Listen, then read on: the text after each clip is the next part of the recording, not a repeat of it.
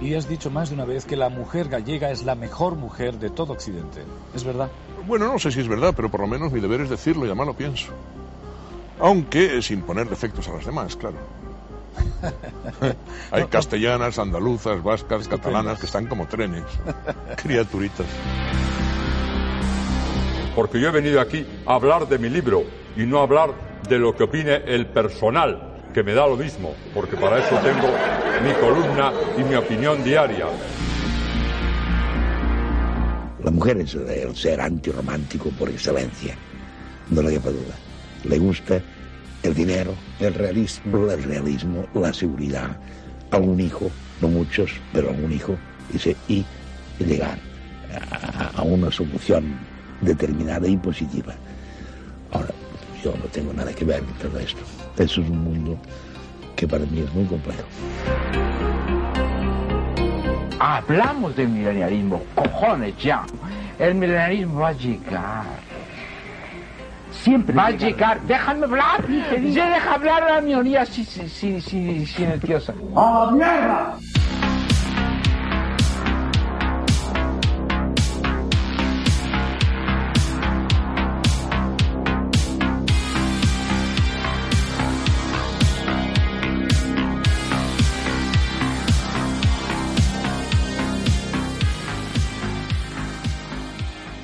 Hola, muy buenas, bienvenidos al primer programa de Luces de Blasfemia. Yo soy Javier Sanz y al otro lado del Skype tengo a mi gran amigo Emilio San Mamez. ¿Qué tal, Emilio? Buenas tardes, eh, Javier, muy bien. Aquí dispuestos a desgranar al poeta maldito Charles Bukowski y, y a sus fans, ¿no? O sea, Sobre todo a sus fans. sobre que vengan, sus fans. que vengan uno a uno Sí, sí. Uno a uno, es verdad. y las quejas al maestro armero, supongo, ¿no?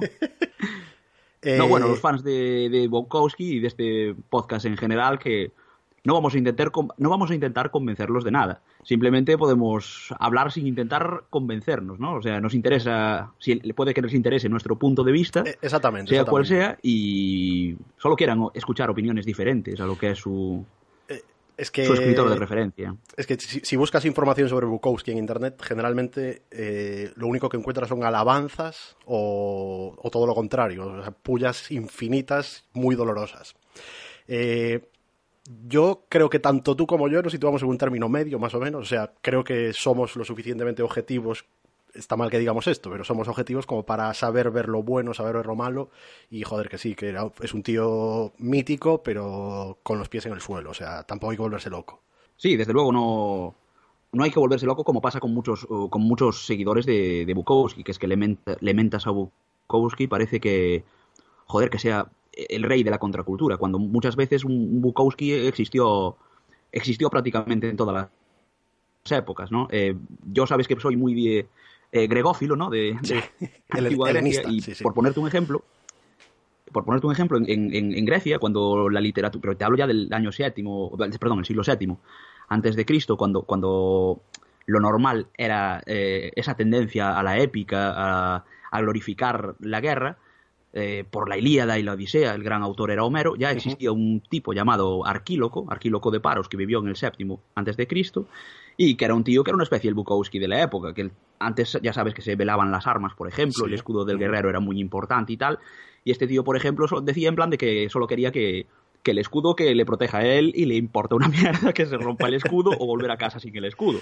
No quiere la guerra, buen no quiere la guerra, él quiere ir de putas, ¿sabes? O sea, este tío ya lo hacía en, el- ya en, el- en los orígenes de la literatura, ya había un Bukowski, que además creo que era mejor poeta el tal Arquíloco de Paros que, que nuestro actual Bukowski, pero bueno. Bueno, va- vamos a soltar la primera puya. Ser mejor poeta que Bukowski no es muy difícil. Eso- ahí lo dejo. Eh, Luego ya lo comentaremos. No, no, no, no. Eh, bueno, mira, de hecho, antes- para, para hacer un paralelismo, para mí sería como eh, ser mejor corredor que Stephen Hawking. ser mejor poeta que tío. Muy apropiado el paralelismo, sí señor. Pero mira, te iba a decir que antes de meternos a saco ya con Bukowski, bueno, joder, que es el primer programa, hay que explicar alguna cosilla. ¿Qué, qué coño es, Es esto cierto. de luces de blasfemia? ¿Qué cierto, pretendemos hacer? ¿Qué no pretendemos hacer? Y, y nada, bueno, si quieres empezar a explicarlo, yo te voy eh, apuntando lo que sea o corrigiendo lo que sea, si es el caso. Tú, Pues, Pues me parece bien, mira, eh, porque además eh, bien traído esta semana, porque no, no fue esta semana, pero fue, sí, no esta semana, hace dos semanas, no sé si sabes que Darren Aronofsky, el, el director de Black Swan y el director Sí. de, de Pi y de Sí. esta de las drogas, que nunca me acuerdo el nombre, hombre, que tiene un mensaje tan, tan moralista. La de las drogas, que cuál- hay dos Sí, de la- las drogas. Requiem Eh, por un eh, sueño y Trainspotting. Requiem por un sueño. Requiem el director sueño. de Requiem por un sueño. Bueno, que, a veces hace películas buenas y hay que reconocerlo. Me suelen gustar sus películas, pero quizá un poco presuntuoso. Y hizo una película, no sé si la viste, Mother, No, no la vi. Ah, la de Javier Bardem y, y la tipa esta, la rubia. y Jennifer Lawrence. Jennifer Lawrence. Guapísima, por cierto. Sí. Eh, bueno, pues decía, eh, dijo de su película que era una granada a la cultura popular. Y claro, yo dije, joder, con lo que a mí me gusta eh, bombardear civiles, esto tengo que, tengo que ver esta granada a la cultura popular.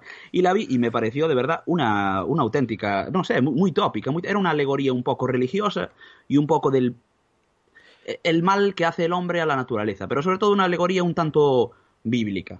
Pero puede ser Y- que. Yo, yo la vi en algún sitio relacionada con el mundo del terror, ¿puede ser? Con el mundo del terror, no, no, no, Sí. no. No tiene nada que ver con el terror. No tiene nada que ver. Sucede Ni, todo en ni una siquiera mansión. thriller, ni nada. ¿Perdón? ¿Sí? Ni siquiera un thriller, ni nada. Eh, no, no, no, no. Ocurre todo en una mansión y están, eh, son una pareja, eh, Jennifer Lawrence y Bardem. Hmm. Y van pasando cosas y al principio parece una pareja normal con un problema y una situación y finalmente, bueno, pues es lo que te digo, toda una alegoría eh, religiosa. Lo que pasa, lo que, a lo, lo que quiero decir es que Darren Aronofsky decía de esto que era una bomba, una granada a la cultura popular.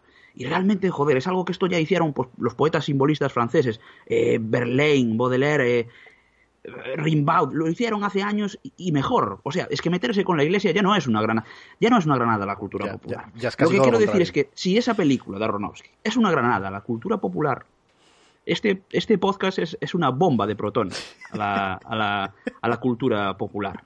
Este, este podcast sería pues una especie de una excursión de un orfanato que va a haber una estación de tren y el tren descarrila y se los lleva por delante, ¿no?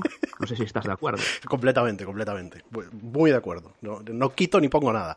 Eh, Somos un vídeo de, de Inc. Gran página, gran página, sí señor. Dein.com.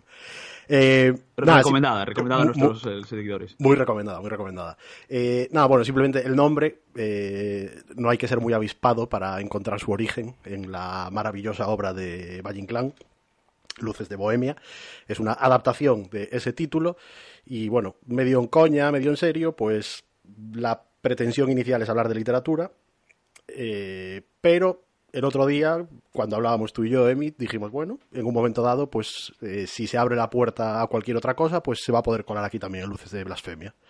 Y, Todos pero pueden bueno, ser nuestras víctimas, ¿no? Es el, el- exactamente, exactamente. Nadie está a salvo. Sí, y bueno, sobre todo, eh, mi, mi principal idea no es que esto sea una enciclopedia en ningún caso, porque para eso existen las enciclopedias. Aquí se viene a hablar, a dar opiniones y gusten más o gusten menos, es lo que hay. Si estáis buscando información detallada y, repito, enciclopédica, no estáis en un buen sitio. Este no es el lugar. Exactamente, Este no es el lugar. exactamente. Ni el objetivo. Ni el objetivo. Nuestro objetivo es luchar contra el judaísmo. y contra el comunismo. Y por bien. supuesto contra, contra el comunismo. Y, Y- a mí también me gustaría eh, recalcar que, que, que no es la base de nuestro podcast es eh, a pares entre a caballo entre la en- envidia y el odio, ¿no? Sí, sí, sí, sin duda, sin duda. y sin duda. clasismo también, o sea, somos una especie de príncipes mendigos, que somos somos gente mediocre a los que los anuncios de Coca-Cola y de Disney y de tal nos hicieron creer que éramos la hostia de especiales. No lo hemos conseguido y estamos bastante enfadados, ¿no? Eh, Y vamos a pagar nuestro odio pues con, con gente que ya Por no ejemplo, puede defenderse generalmente. Con gente muerta. Exacto.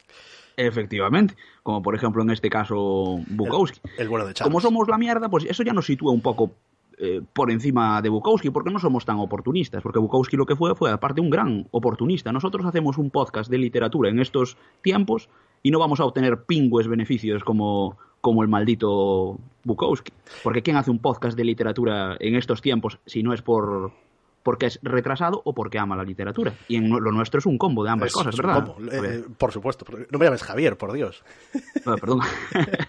perdón, Apple, son Bien, bien, bien. eh, fallos en Eh, directo. nada, es que, es que no, puedo, no puedo replicarte porque estoy completamente de acuerdo con lo que dices. Joder. Es que es tal cual. Eh, eso, venimos a hablar de literatura eh, de, un- de una forma absolutamente contraria a lo académico Y no, a divertirnos, a echar unas risas, a criticar cuando creemos que debemos criticar y a reírnos y ya está. Y salga lo que salga. Esa es un poco la idea, porque eh, también debemos decir que yo no sé en tu caso, Emi, en mi caso, mi guion para este programa son cinco líneas, que es básicamente las cinco secciones más o menos que quiero que haya en el podcast. Eh, a partir de ahí, todo va a fluir pues como fluya. Si sale bien, bien. Si sale mal, pues también.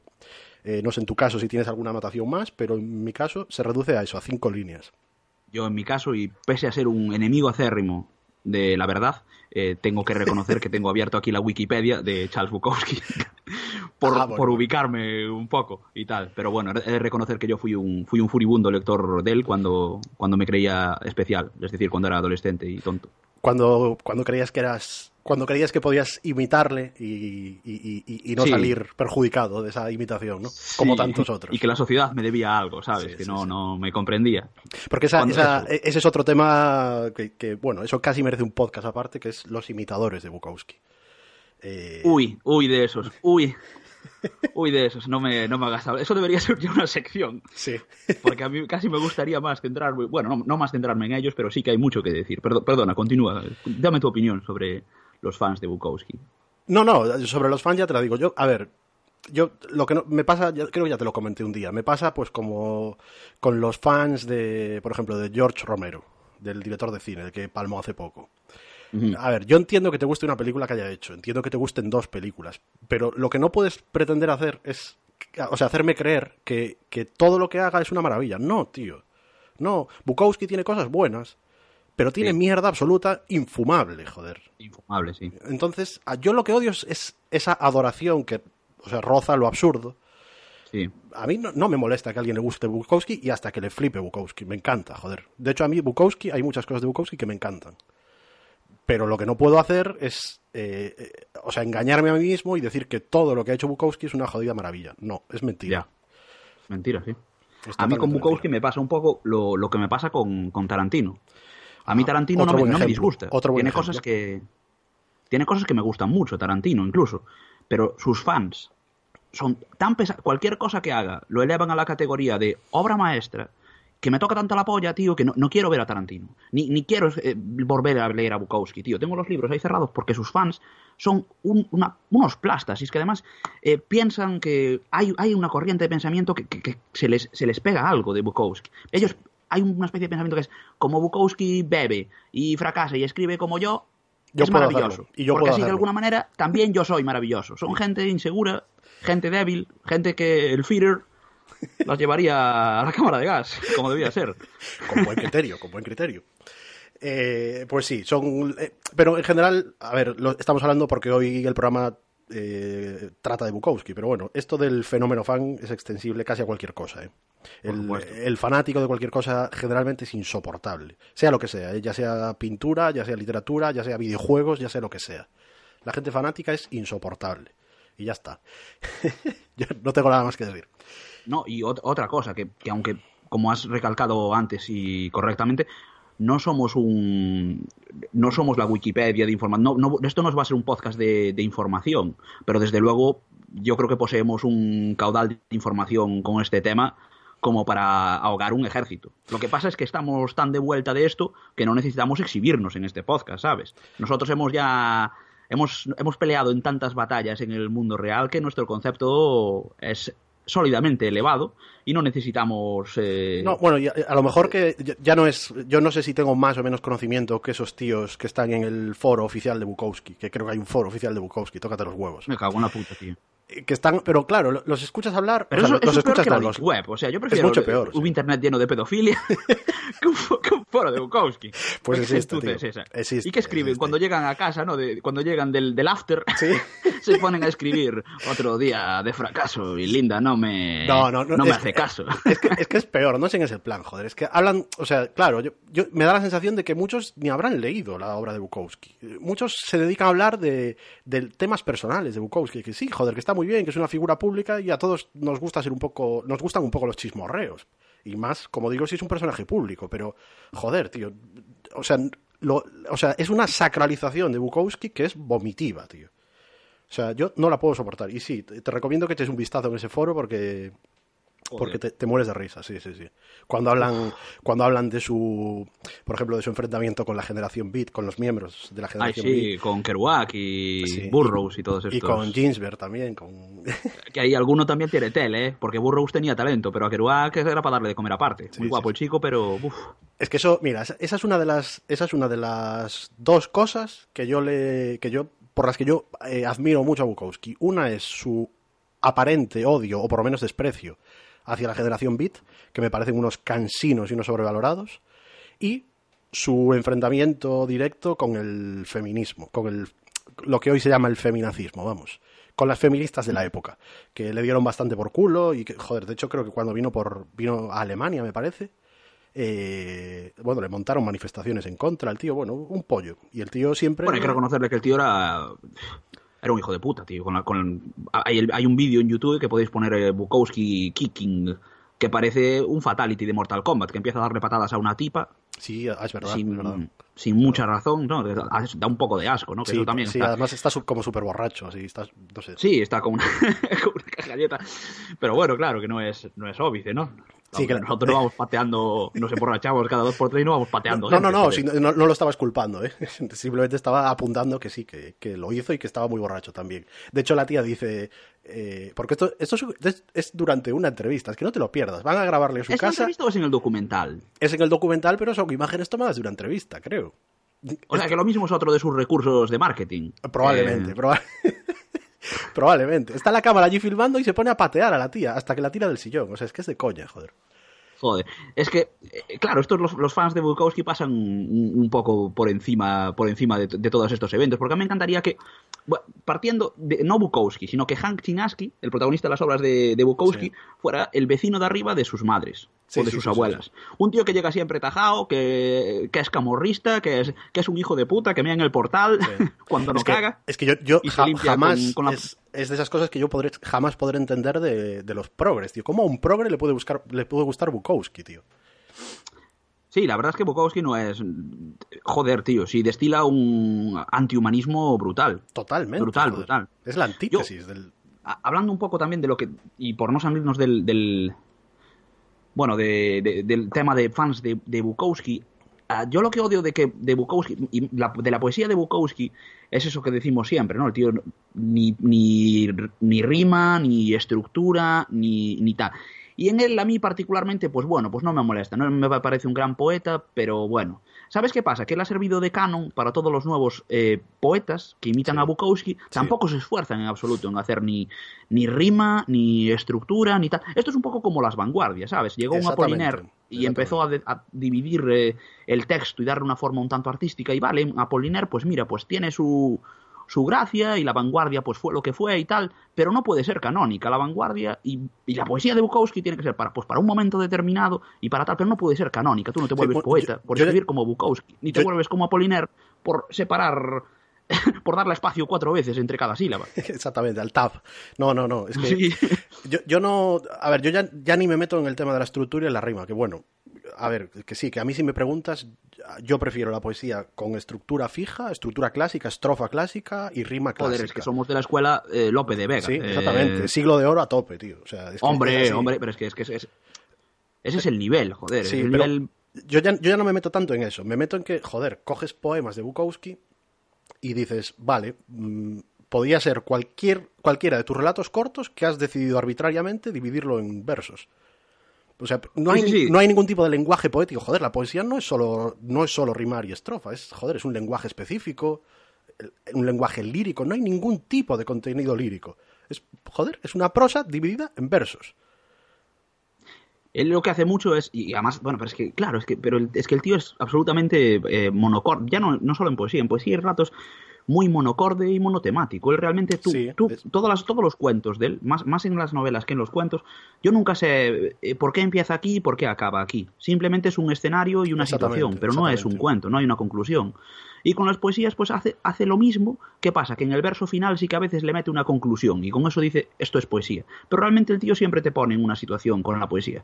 Iba en un tren y un niño dijo, no me gusta el mar. Me, me pareció un genio. No, Ah. esa es una, una poesía que tenía A- él. aún No, re- no era así exactamente, estoy justo, sí. de memoria. Y yo no me había dado cuenta hasta eso. ese día o algo así. Algo así dice al niño. Sí, sí, algo así. El, el mar es una mierda. Pues, Sí. pues vale, tío. Una, Vale, otra vale, granada a la cultura popular. No van a quedar ni los restos. Que sí, que sí, que yo, a mí- a- yo eso lo llevo bastante mal. Que conste que luego tiene alguna que es que no teniendo ni- ningún tipo de respeto por la estructura, la estrofa y la rima, lo lees y dices, bueno, por lo menos estás utilizando un lenguaje poético. Por ejemplo, la de, ¿cómo se llama? La del pájaro azul es, ¿no? Sí, a mí esa me gusta. A mí, concretamente, esa me gusta. ¿Sabes qué pasa? A mí, También a mí no, me truco. gusta, no me gusta, pero, pero joder, por lo menos puedo decir, vale, es un poema. No, no te Sí, has matado. Estoy de acuerdo. Di, di, di. Estoy de acuerdo y además, eh, para mí esa tiene truco. ¿Qué pasa? Que yo esa poesía la leí cuando, como muchos, pensaba que eh, Charles Bukowski era Hank Chinaski. Ah. Pensaba que co- mezclaba el alter ego con el hombre. Sí. Y no tiene eh, nada que ver. Y claro, cuando lees a Hank Chinaski, ese cabrón eh, eh, pendenciero, mujeriego, tal, y te pone el poema del pájaro azul, que tiene un pájaro azul durmiendo en su corazón y que Sí. raras veces lo deja salir, te conmueve, porque me, me creía que la persona era el personaje. Pero luego, cuando te lees una. Yo me molesté en leer una biografía de Charles Bukowski, una además se llamaba eh, Hank, la, la vida de Hank, o algo así. Y era de. Además tenía otro también que era alemán, que era Cher- Cherkovsky o algo así, era el, era el nombre. Y bueno, lees unas cosas de Bukowski que, que no tienen nada que ver con Hank Chinaski, absolutamente nada que ver. O sea, Bukowski en la vida real, eh, hasta los 27 años no perdió la virginidad. Que fue la- una, no- con una novia alcohólica que tuvo y, y que murió además. Y luego eso al tío en su obra se ve que su obsesión con la muerte en parte vino con esa novia que él, en teoría nunca pudo salvar. Bueno, eso Pero en, el, luego en el libro, en, Mm. el, en uno de los que traemos para hoy, eh, bueno, te diría que apunta hacia ahí. ¿eh? La senda del perdedor acaba y, de hecho, en uno de los últimos tramos del libro aún dice, joder, yo soy, sigo siendo virgen. Y el- ese libro acaba, acaba con el bombardeo de Pearl Harbor. O sea, es Sí. el año, que, eso que fue año, en el año 40, 40, 41, fue 41 debió de ser. 41. Y seguía, o Cierto. sea, ahí tenía él veintipico años, o sea, seguía siendo virgen. Yo- ay, o no, sea, no, no, pero que va, que va. Te- te- acaba con 18 el- la senda del perdedor. No, no, acaba con O sea, quiero decir que, a ver, en teoría no la según la biografía, lo apunté además, no la pierde hasta los 27. Y lo, lo apunto porque soy un hombre gilipollas de este plan de, ¡ah, qué pringao que no perdió la virginidad hasta tan tarde! Esa herencia de, de las películas de instituto americanas, porque ya me dirás, ¿para qué apuntar ese dato? American Pie. Eh, pero bueno, no, lo que quiero decir es que él sí que se da, se da más pompa con las mujeres de lo que realmente tuvo. Él luego, cuando se casó con Linda, eh, tampoco bebía tanto. De hecho, Linda era una obsesa de dietas eh, vitamínicas y New Age de la... ¿Sabes? Sí, sí, sí, sí. Y luego él, él tampoco tuvo la vida que tuvo de, de- de- alcoholismo y de... Él fue un hombre que... Él dejó la, la oficina, ¿no? Dejó... Tiene un libro, la novela Correos, sí. dejó la oficina de correos sobre los sobre los 50 y bueno en teoría sus compañeros no- decían de él que era un nihilista sino que era un tipo eh, borderline era un tío solitario que no hablaba con nadie que no sé qué para su casero era un tío que pagaba puntualmente la renta muy alejado de Hank, del Hank Chinaski que realmente Que siempre tenía eh, cuentas pendientes. y- Sí, lo echaban de todos lados, eh, no, no pagaba.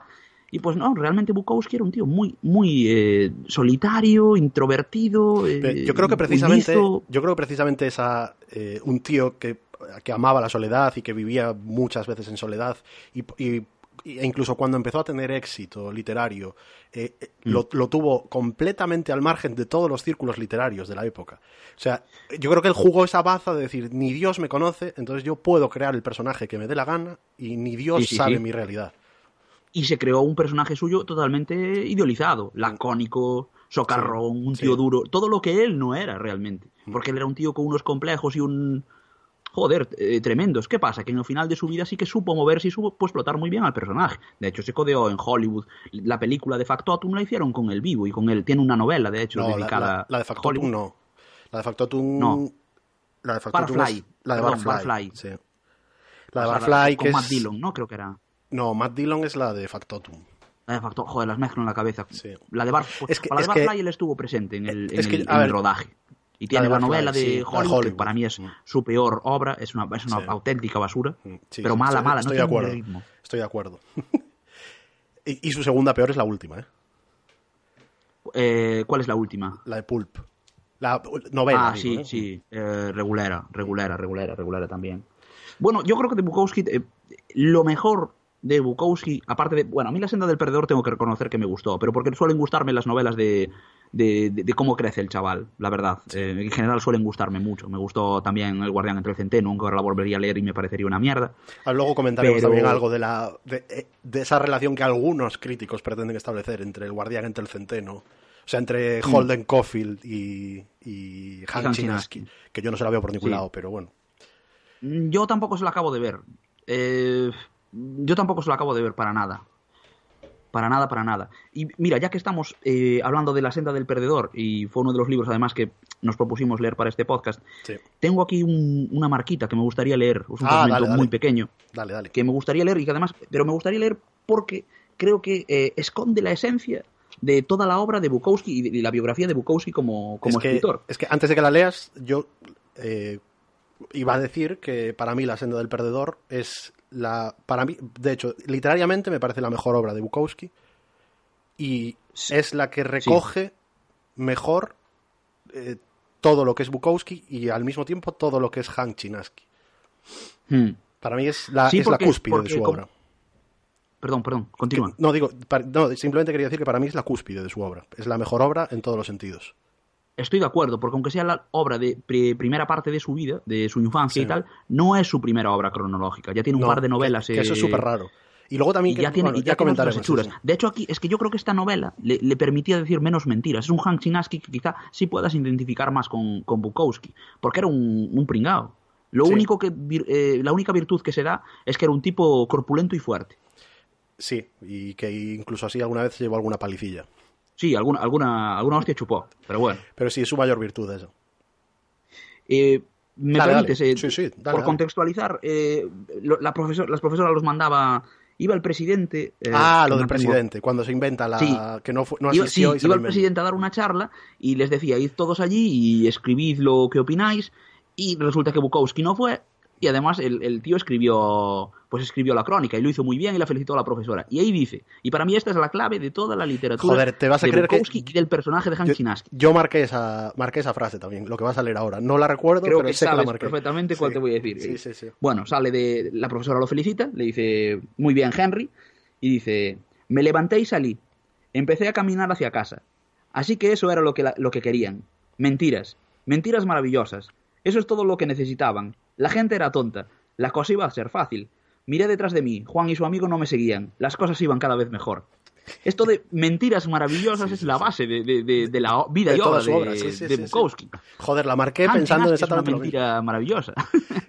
Totalmente, totalmente. Sí, sí, sí, sí. Pero, insisto, para mí esa, esa obra, La senda del perdedor, es de las dos que traemos hoy, porque bueno, no hemos comentado, que es, es que nos, nos hemos enzarzado aquí a debatir sobre los fans y sobre todo eso, y no hemos dicho que en teoría hoy vamos a hablar sobre dos obras, que eran eh, esta, La senda del perdedor, y Factotum. Factotum, que como bien dijiste, es eh, cronológicamente, o sea, se publicó antes, pero narra hechos posteriores, teóricamente, de la vida de Hank Chinaski. Sí. Y nada, bueno, eso simplemente que no lo hemos comentado al principio, pero eh, ahora que llega el minuto 20 y no sé cuántos, lo comentamos, para que lo sepáis. Y aprovecho también para comentar una cosa que quería decir, y es que eh, en principio el podcast, eh, Emilio y yo habíamos hablado y habíamos pensado que durase, pues sobre, como muchos, una, una hora 45 por ahí más o menos. Entonces, eh, hay, que, hay que seleccionar las obras y entre Emilio y yo, pues concluimos que estas dos, a, lo que nosotros, para, para nosotros, eh, representaban perfectamente a Charles Bukowski y ya sé que nos dejamos fuera todas las obras poéticas, todos los libros de relatos cortos, ya sé que los dejamos fuera, pero era nuestra elección, el tiempo es limitado y decidimos que fueran estas dos. Y añadir que, bueno, que, tenemos un background eh, grande de Bukowski, joder. O yo particularmente sí que me he leído muchísimo de Bukowski cuando, cuando me... Porque yo tuve una época de, de, joder, de admirarlo muchísimo, con los 20 años o así, de decir, joder, bebe y escribe, que era todo lo que me apetecía hacer a mí con, con 20 años. Yo llegué a irme de, cuando yo estaba en Madrid, y llegué a irme de, de acampada a la sierra con un par de libros de Bukowski y folios en blanco y un montón de litronas. ¿Qué pasa? Que Te bebías tú las te vas a la sierra ¿eh? de Madrid tú solo y te cagas vivo, tío. No por la Santa Compañía, ¿no? Sino porque, joder, tío, ahí hay más rumanos que la madre que los parió. Sin ser racista, rumanos. Rumanos como pueden ser eh, eh, catalanes, o sea, sin ser racista también.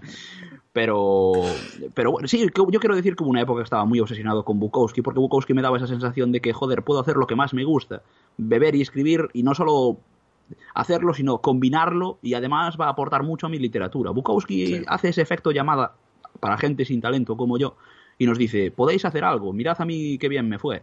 ¿Qué pasa? Que él no te cuenta todo lo oscura y gris que fue su, su vida realmente, que lo fue. fue De hecho, Bukowski no es un, es un escritor maldito por, por cómo escribía, pero realmente no fue un escritor. Hay escritores que lo han pasado mucho, mucho peor que Bukowski. Ah, Bukowski realmente, joder, tuvo una vida de.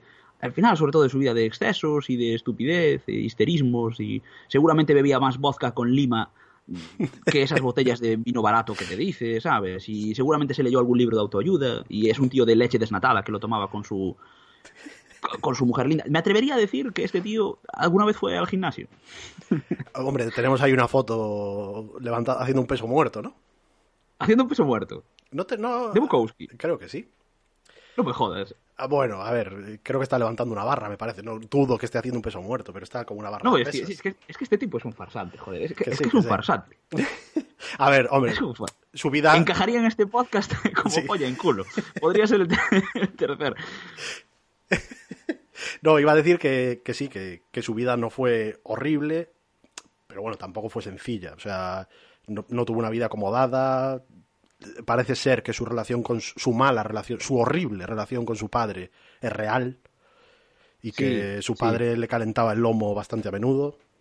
Bueno, eh, lo típico. Lo típico para aquellas fe- eh, fechas. No. Claro, para el día de hoy Sí, pero luego sería por, maltrato claro, absoluto, pero lo- bueno, pero de aquella a lo mejor, bueno. Luego, por ejemplo, ese ogro, que es a mí una cosa que me choca mucho, ese ogro que nos pinta eh, Hank Chinaski en las novelas, ese supuesto ogro, joder, le, le deja ir a la universidad. O sea, Bukowski estuvo en la universidad. Tuvo opción de ir a la universidad, pudo estudiar periodismo. Eh, ¿Por qué no lo hizo? ¿Por qué, por qué, se, por qué se fue al garete?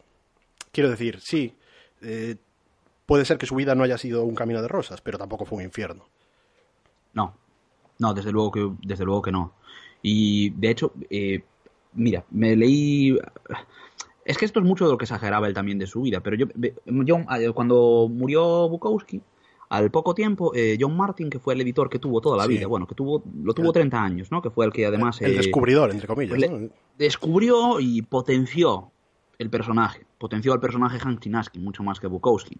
Y John Martin se llama el tío. Y ese- en una entrevista tío- que le sacaron Ah, hace no, un par de años. No, perdona que te interrumpa. nada, que- es que ese tío mola un huevo un poco su historia también porque ese tío se la jugó. O sea, era un tío que no, Sí. tenía, no tenía nada que ver con el mundo de la literatura ni de las editoriales. Y, y de repente, creo que vendía, me parece que vendía eh, material de oficina o algo así. Material de oficina, sí, sí, sí. John Martin fue un tipo que supo ver ahí el diamante en bruto que era Bukowski para la contracultura. Y de la, Que no- los- de la noche a la mañana cambia de trabajo, manda a tomar por culo el material de oficina y dice, a partir de ahora soy una editorial.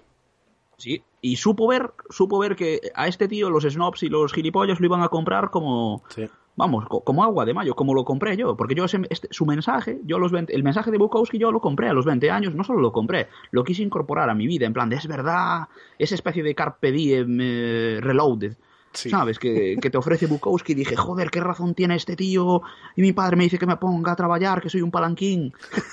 Palanquín. Era más fácil de comprar el mensaje de Bukowski. Bueno, lo que te decía, John. Martin, eh, en, en la última entrevista que, creo que fue hace un par de años, una cosa así. Está y a mí me llama la atención, fuera cuando, bueno, ya fue antes yo empecé a sospechar que el personaje no se sostenía por sí mismo, ¿no? Un personaje tan, tan puro como Hank Chinaski no, no- no era posible. Pues John Martin en una entrevista dijo que nunca en su vida eh, vio a Charles Bukowski borracho. Y ya te digo, fue su editor eh, 40, 30, 30 o 40 años. Fue el, el- el que hizo. John Martin, Chinaski es tan producto de Bukowski como de John Martin, quiero decir, ¿sabes? Durísimas declaraciones, pero sí. Es un poco Sí, sí, sí. eh, como en la, en la música, tío, pasa a veces. El, lo- los Sex Pistols son obra tanto de, de- de los paquetes que eran Sex Pistols, que tocaban allí en un garaje, como el tío que los descubrió y dijo, joder, la peña está hasta los huevos de los solos de White Snake y vamos a meter estos paquetes. ¿Qué te dicen estos paquetes? Que tú, si estos triunfan en un escenario, tú también. Y es el mismo mensaje. El mensaje de Bukowski es el mensaje del punk. Está, eh, John Martin está vivo aún. Sí, sí, está Sí, vivo. Ya debe de ser mayor, ¿no? Sí, ya, ya está Talludete, ya está Talludete. De hecho, era mayor que Bukowski. ¿Qué pasa? Que, que, aguantó, que aguantó más. Porque a Bukowski sí, es cierto que no estamos metiendo mucho con él y tal, pero a ver, estoy seguro de que el tío beber bebía, se calzaba, se calzaba de vez en cuando. Para las fotos. No, hay una foto en la que hecho- bebiendo el tío. Mira, hay otra cosa que también te quería decir y que lo... Joder, doblé la página en la senda del perdedor, pero me... pero la perdí, ¿no? Y era Cuando descubre el alcohol. decía- Era una página que decía, buah, eh... eh, fue una competición de borrachos, Bukowski, ¿no? Una competición de unos estudiantes borrachos que bebían allí y que él había ganado. Sí. Y yo me preguntaba, joder, pues este tío sí, vaya titán, ¿no? Eh, que ganó la competición de borrachos, tal. Y al final te dice, me había bebido eh, media botella de whisky. Un litro Y de yo whisky, pensé, creo que dice. Casi un litro de whisky. casi un litro. Sí. Coño, casi un litro. Pero si tú y yo hacíamos botellón en la Alameda de Santiago con un litro y luego bajábamos a beber más. Y esta gente ya estaba desmayada eh, en la bañera. ¿Sabes, cu- ¿sabes dónde te digo? No, que, se desmo- que había Sí, gente sí, rara y empezaba una competición de eh, bebida y el, ma- el tipo más duro se cayó en la bañera de beber whisky. Es cuando conoce al, al tipo este que quiere ser escritor. Sí, sí, el que se acaba yendo a la, a, Al a la ejército, guerra, ¿no? sí, Al final de, la, justo, de la novela, sí. de la senda del Sí, sí, perdedor. Sí, sí. Sí, es verdad, es verdad, es verdad. Recuerdo, recuerdo eso. El tema competitivo está muy presente en estas dos obras, ¿eh? El tema de. Hostia, es que este tío tiene un complejo de cojones. inferioridad tremendo. en todo, tío. Tal cual, tal cual, tal cual. Eh, Como los autores de este podcast, eh, por, eso, por eso lo elegí. Exactamente, por eso lo elegimos. Bueno, a todo esto estamos saltando de un lado al otro en la biografía de Bukowski y a lo mejor alguien vino aquí a aprender un par de cosas y no se va a ir sin aprender una puta mierda. No, bueno, tenemos un mensaje para el, para el que viene aquí a aprender cosas. Vete a tomar por culo, este no es tu podcast. Bien dicho, ¿no? bien dicho. Me reafirmo en lo dicho por Emilio, sí, sí, por supuesto. No, hombre, simplemente. eh, Vete a la órbita de Endor, maldito comunista. Joder, primer programa y ya estás haciendo amigos. Menos mal que esto no lo Eh. van a escuchar ni 100 personas, pero. Aquí solo se respeta a Víctor Oliz y, y a Viruete los días pares. Joder. El resto de podcasters eh, so- somos enemigos naturales. Somos una especie de Han Chinaski. Aunque como Han Chinaski eh, los ponemos a parir en todas las novelas. Han Chinaski ponía a parir a, a, a Dostoyevsky, a, a- No sé, tío, a Hamsum, a, to- a todos los ponía a parir. A Mm. A Joyce. Sí, de hecho, los y pone sin muy mal, embargo, y sin embargo tiene un poema llamado Llegaron a tiempo donde, bueno, habla todo de todos estos tal, a los que siempre pone a parir, como Hansinaski, porque Hansinaski siempre dice que va a la biblioteca y todo es mierda, Sí. excepto como mucho Hemingway y Fante. John Fante, es verdad. que eran, que eran un poco su estilo. Pero luego el tío tiene una poesía, ya te digo, se llama Llegaron a tiempo, por si algún eh, escuchante quiere, quiere leerla, en el que habla, enumera Ah, pero, un pero montón no, de autores. no la vas a leer ahora. No, no la voy a leer porque es, es muy larga, pero realmente es una enumeración de, de autores y de Ah, tal biblioteca. Y es, es la con de. un verso. Es la de Dostoyevsky cuando lo van a fusilar. ah, no, no. Es que, bueno, es que tiene ot- bueno, di, di, es que tiene una también que, bueno, cuando a Dostoyevsky le lo estaban a punto de fusilarlo y Hmm. llegó una orden del zar diciendo no, eh, se conmuta la pena y en vez de en vez de que lo fusilen tiene que hacer trabajos forzados o algo así. No, no, no es ese. Es uno, es uno ya te digo. El, el tío enumera aquí un montón de, eh, de autores. Lo tengo delante, lo que buscar se llama Llegaron a tiempo. Y bueno, aquí también tumba un poco lo, lo que hacía con Hans Chinaski, que es decir, todos son una mierda, ningún autor puede enseñarte nada, que es lo que hacía muchas veces Hans Chinaski a lo largo de toda la obra, Sí. y de los relatos cortos de Bukowski hace mucho esto, el desprestigiar absolutamente eh, a otros autores, que es una pose, es una pose de él, porque ya te digo, al final de esta poesía concluye con eh, me gusta pensar que toda esta gente que me enseñaron tantas cosas que yo nunca había imaginado antes y me enseñaron bien, muy bien, cuando era tan necesario, me mostraron tantas cosas que nunca creí que fueran posibles. Todos esos amigos, bien adentro de mi sangre, quienes cuando no había oportunidad alguna, me la dieron. O sea que quiero Sí. decir que también era una pose lo de odiar a otros escritores y, y decir que, que eran una mierda. Totalmente. Como totalmente. nosotros, que es una pose nuestra, decir que Bukowski es una puta mierda. Pero bueno, entre, entre farsantes va el juego, ¿no? Totalmente, totalmente. Eh, nada, bueno, eso simplemente. eh, como dijimos al principio, teníamos dos obras. Lo que pasa es que estamos haciendo aquí un mezcladillo de todo. Eh, Ya, tío. Nada, nada, pero es normal. La, la idea es que salga así, joder. Teníamos dos obras para hablar y al final hablamos de 25 obras distintas. Muy por encima. Es por nuestro supuesto. primer podcast. En nuestro, Sí, eso- en nuestro primer polvo tampoco lo hicimos bien, la verdad. Habla por ti, habla por ti. mejor no, mejor. Pero no, quiero decir que eh, sí, que somos un poco caóticos, pero que bueno, que, que, que yo creo que, Bukowski también fue su, literatura, aún, aún, siendo monocorde y monotema, también fue caótico. De Mira, hecho, e-, ese es otro tema que hay La que senda del comentar. perdedor no fue su primer libro, cuando es la primera parte de su vida. Así que estamos haciendo un poco eso, vamos de, de aquí para allá. Sí, bueno, lo- luego eh, te iba a decir de hacer una paradilla para, para poner una canción y para ir a hacer pis o para hacer lo que sea. Y volvemos No, un claro, la, momentito. la- la paja de las 5 Sí, la- hay que respetar. no nos andemos con paños calientes, no mintamos a nuestros lectores. Ah, perdón, eh, Oyentes. lectores. Estás acostumbrado de, a, a- a dirigirte a tus lectores, no a tus oyentes. Eh, por supuesto, y a, a perder certámenes como, como Bukowski, para luego darme aires. Eh, que- que gan- no, es verdad, no ganó ningún certamen Bukowski, ¿no? Nunca. Eh, oficialmente que yo sepa y que haya buscado, no. ¿Qué pasa? Que él durante toda su obra hay veces en que reivindica el que él envió mil y nunca lo cogían y otras veces que he sacado algo de dinero de un certamen, no sé qué. Hay que reconocer una cosa a Bukowski, aparte del ritmo brutal que impone a sus novelas, que es algo que pocas veces se halla, que es un tío que, que sabe poner un ritmo, y es que los títulos, no solo de sus novelas, quizá en sus novelas no sea tal, pero de sus conjuntos de relatos y así, son buenísimos. Tenía, tenía uno, es que no me acuerdo exactamente cómo era, pero era en plan de... eh, mi alma está más triste que 10.000 árboles de Navidad Sí, quemándose sí, sí, sí. en diciembre. Sí, algo así era. Tiene unos títulos que a mí me encantan, ¿sabes? Sí. Que el tío era Por- muy... por, cierto, que estuve, joder, ahora vo- volviendo al foro ese de Bukowski el otro día. Hostia, macho, pero no te No. lo has registrado ahí. Mira que, mira que puedes pillar cualquier cosa. No, no, no, no. no recuerdo exactamente qué estaba buscando de Bukowski. Creo que. Ah, bueno, una cosa que quería comentar después, que es el tema de. de dónde viene el nombre original de, de La Senda del Perdedor. Porque La Senda del Perdedor es la traducción española. Hammond Ray. Bueno, eso lo, lo comentamos luego. inglés, ¿verdad? Hasta que tiene una sonoridad eh, magnífica. Hammond Rye. Sí, pero es de esos contadísimos casos en que me parece más acertado el título en español que... A ver, dejando a un lado que quizás se me escapan matices semánticos del nombre. Lost in Translation. Mm, Exactamente. Eh, pero bueno, la, la senda del perdedor me parece un título potentísimo. O sea, me parece- Potentísimo, me tío. parece Es un título que, que me diera para mí. Sí, sí, sí, un título cojonudo. Un título mejor que el No, libro. pero, eh, sí. pero no iba a comentar eso. Iba a comentar que buscando información sobre eso, eh, pues estaban comentando que parece ser que algunos o varios o bastantes de los títulos de las obras de Bukowski no los puso él. No sé si los habrá El puesto editor, John Martin, sí, no, sé si los habrá puesto John Martin.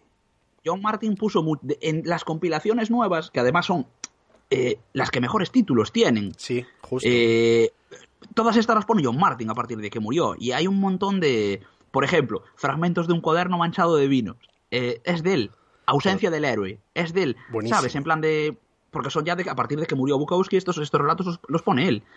Y eh, está muy bien, tío. Él, y de hecho, música de cañerías también es de, de John Martin, según leí en la, en la biografía. A mí música de cañerías me, me encanta. Me, me encanta, me encanta. la biografía esa de la que hablas es la es la biografía oficial, esa la que ¿cómo- la hizo un- ¿cómo se llama el tío? Joe Weber o algo así se llama. No, no, no, no. La hizo un. Yo de la, la que, la que yo leí fue un alemán que se llamaba eh, Cherbrowski o algo así, se llama Hank. eh, O sea, o la vida no- de Hank. Pero es biografía, digamos, autorizada. Sí, es, autori- es autorizada. ¿Qué pasa? Que mete mucho de. Que es un tío que, gracias a Dios, se distingue entre persona y personaje. Y es un tío con mucha admiración por Bukowski, pero que no. No masturbación por Bukowski. Que, Ah, bueno, que hay mucho, sobre todo en ese foro donde vamos a colgar este podcast y se cagará en nuestra puta Lo malo, es que es en, lo malo es que es en inglés, joder. No se van a enterar. Ah, el foro es en inglés. Sí, sí, sí, sí. Ah, O sea, a ver, no busqué, o sea, es que yo, decía eh, yo, esas mierdas las busco España directamente en gente inglés. No, no lee, no lee. Es que es peor. No, mira, pues ese es otro, otro debate que tuvimos, que a ver qué dicen los, los 50 oyentes que tendrá este programa, espero. Hostia, 50 oyentes. Ya me gustaría. No, nada, simple- simplemente a ver, qué, a ver qué dicen de... eh, joder, pues acabo de perder el hilo completamente, o sea que... Que, que a ver qué dicen de Bukowski como, como para iniciarse a leer, a lo mejor quieres decir. Algo así vas a ir por ahí. eh, no, no iba a ir por ahí, pero ¿No? no. No sé, la verdad es es, que a mí me da la impresión de que Bukowski es un poco el, el Dan Brown de los literatos. Son libros para gente que, que- no esa, lee mucho. Esa comparación es muy dura, ¿eh? No, a ver, no, no siempre, joder. ¿Qué pasa? Que yo Ah, llegué mira, a Bukowski- eso, yo tuve la suerte de, de llegar a Bukowski habiendo leído mucho antes. Y Bukowski me abrió una puerta para una salida. Era todo tan bueno lo que leí antes de Bukowski que dije, yo en la vida podré ganarme las, las Las habichuelas. el, el pan con esto. Y llegas y ves a un tío como Bukowski que, protes- que, que protestó, que triunfó con lo que hace y dices, hostia, pues a lo mejor no soy tan malo, es que esto puedo hacerlo yo. Sí, es Que que era- conste que también hay que tener mucho talento para hacer algo así, para transmitir al lector, tú también puedes. Es que el que diga, bueno, eso es que yo quería comentar al final, pues, eh, pues si podíamos recomendar leer a Bukowski a la gente y todo esto, y hablar un poco del estilo de Bukowski. Y e Ujú. iba a decir que el que diga que esto es malo y es fácil y que lo hace él con el pito, que se ponga delante de un de papel, es un, primero es un hijo de puta. Y luego que se, ponga que se ponga delante de un papel en blanco y que lo rellene como lo hacía Bukowski. A ver si tiene cojones. O sea, que, que sí, que es un estilo que parece que lo hace mi sobrino de 10 años, pero mis huevos. No es nada fácil narrar y muchísimo menos narrar con la soltura que narra Bukowski. O sea, eso... Y no, sobre todo, no aburrir, porque es un tío no que hay que reconocer que no, no te aburre eh, nunca. Tú te Eso. puedes leer los libros. Te lleva de la no mano hasta el final. Nunca, tío, devoras las páginas. Sí, sí, cuando doblas la última página dices, joder, ya está, eh, quiero más. O sea, Sí. eso no es nada sencillo, ¿eh? Y el que diga lo Sí, contrario, como decimos, sencillamente como miente. dijimos al principio del podcast, y eh, mu- mucha culpa de que odiemos, o este podcast sea un poco de odio a Bukowski, son los fans de Bukowski. La gente que se cree que puede hacer lo mismo que Bukowski y hace mierda. Hace mierda, te cuenta la historia de cómo salió, intentarle con una, si no lo consiguió, y llegó a casa y vomitó. Y lo hacen mal. Sí, sí, Eso sí, no es una historia, tío. Bu- Bukowski tenía algo más. Bukowski tú leías eh, y tenía un montón de mierda, pero entre esa mierda a veces encontrabas una joyita que decías, aquí hay algo más, aquí hay un tío que, que tiene literatura dentro. Y, y tú, por emborracharte, intentar ligar, llegar a casa, hacerte una paja y llorar porque tu padre no te regaló una bicicleta, ahí no hay literatura. No tiene No, por qué haberla. No, no, sin Que duda. puede haberla. Puede haberla, pero eh, generalmente no la hay. Generalmente no la hay. Y Bukowski hizo, hizo, hizo literatura. Su, vida no era literatura. Y hay gente que confunde y piensa que su vida puede ser literatura. Y Bu- Bukowski no es Hank Chinaski. Repetimos, eh, sobre todo es la idea que queremos dejar clara en, este podcast de Bukowski. No eh, entrelacemos, la, entrelazarla sí, pero no identifiquemos la figura de Bukowski con Hank Chinaski porque eran personas diferentes. Hank Chinaski era un personaje, un personaje muy cundente para- del cual escribir. Y Charles. Bukowski era un hijo de puta. Eh, Alguien te vendrá y te dirá, eh, pero es que él en su entrevista dijo, mira, él probablemente estaba trabajándose su personaje. En sus entrevistas él siempre dice, siempre, siempre le preguntan, la típica, los periodistas son lo más aburrido del mundo, siempre le preguntan, eh, ¿qué hay de Hank Chinaski en Charles Bukowski? Y él siempre decía, pues joder, pues un gran porcentaje, a lo mejor el 95% de Hank Chinaski es Charles Bukowski. Perdón, ¿el, el cuánto que no estoy el número? el 95%. El 95 mil, igual. O sea, que, que- cla- claro, a- a- alguien te argumentará y te dirá, no, pero es que su entrevista, ya, pero a ver, hay que pensar, Bukowski mucha parte de su vida es actuación y su relación muchas veces con los medios es de actuar y de alimentar su personaje, todo lo que pudo, yo creo, vamos. Por lo tanto, cuando te dice que el 95% de, de Hank Chinaski es Charles Bukowski, rebajémoslo al 25 o al 30 o, mira, siendo generosos al 50. Esto es un poco como si le preguntaras a, a Robert E. Ho-. Howard. eh, ¿Cuánto de Conan el bárbaro hay en ti? Un 95%. Yo vengo de decapitar al dragón mismamente después de ir al Walmart. 95%, por favor. Sí, sí, pues eso lo dicen varias jodido es entrevistas. que la gente lo cree, eh, se lo cree, claro, se lo cree. Hombre, sale dándole patadas a una tía eh, en el documental. Que, Es que yo que creo- seguro que es un, un burdo truco, joder. Yo creo, y no sé si estarás de acuerdo en esto, que Bukowski, a ver, además de, creo, un talento para la literatura, que lo tenía, eh, es de ese tipo de gente que es capaz de influir en la gente a su alrededor y, o sea, alienarlos por completo y hacerles creer su personaje, pero vamos, hasta el fondo. E incluso yo lo que detecto en las entrevistas que le hacen, tanto en documentales como entrevistas leídas, es que, joder, la- las entrevistas son prácticamente masajes. Los periodistas van rendidos a hacerle entrevistas a Bukowski. Quiero decir, Eh, no, no lo ponen estoy- frente al espejo, ni, o sea, es como, van entregados completamente al personaje. Eh, Estoy al 100% de acuerdo contigo. Bien, me Eh, me quizá otra de sus grandes virtudes es cómo influye en sus lectores y la imagen que él se construyó de sí mismo. Porque hay que reconocer que la obra de Bukowski eh, no ha nacido para, nunca podrá ser un clásico de la literatura. ¿Tú crees? los clásicos de la, él tiene mucho ego para, para ser un clásico de la literatura. Porque lo mejor que le puede pasar a un autor es que la masa le, le quite su obra. Que su obra se convierta en cultura popular. ¿Entiendes? Un clásico Entiendo, para entiendo, mí es eh, una pieza del, del inconsciente colectivo. Eh, cuando tú escribes y pierdes lo escrito, es la culminación. Porque el Quijote trasciende a Cervantes, por ejemplo. Eh, Romeo y Julieta acaba trascendiendo a ese. Tienen una entidad y una vida por sí mismo. ¿Entiendes lo que te quiero decir? Sí, sí, sí, entiendo, sí, sí, sí.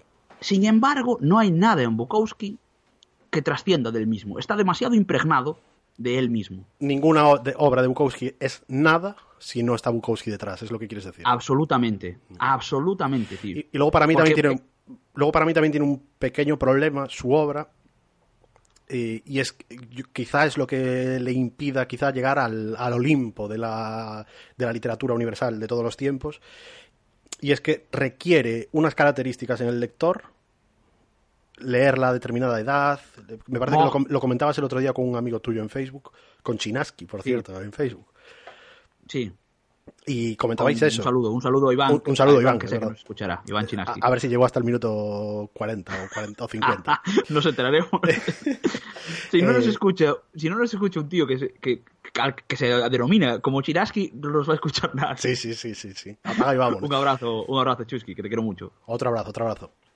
Eh, nada, simplemente decía que lo que comentabais requiere una, una cualidad en el lector que, joder, que no la puedes requerir siempre. O sea, requiere que tengas ingenuidad. una ingenuidad, requiere una edad determinada, unas vivencias determinadas. Joder, hay literatura que, coño, yo la obra que más veces yo he leído en mi vida, pues probablemente sea El Buscón de Quevedo. La he leído a, a muy diferentes edades y cada vez me gusta más. Y, o sea, no requiere de mí una edad joder, es evidente que cuanto, cuanto más he crecido, más la disfruto, pero, pero no requiere de mí una edad ni ninguna cualidad específica. Es eterna y es atemporal. Esta, Es un clásico. El Buscón se desprende de Quevedo y funciona, tiene una magnitud como, como ella sola. Eh, la, la senda del perdedor, lo que decías tú, primero requiere tener presente la figura de Bukowski y luego, joder, yo no es que no imagino a mi padre leyendo La senda del perdedor, tío. Pero yo no me imagino a mi padre, no ahora, sino tampoco los 20 años. Probablemente no le diga Tampoco, nada. tampoco, exactamente. Requiere Eh, eso, requiere unas cualidades específicas en el lector y eso Aparte le- de requerir una edad y una inmadurez, también requiere cierto modus vivendi. Cierto que te guste el alpiste y, y que tengas a, a lo mejor tendencias literarias. Eso es importante, ¿sabes? Porque Bukowski sí que sí que te da pábulo a coño, escribir, escribir. La idea de escribir hace mucha metaliteratura Bukowski, ¿sabes?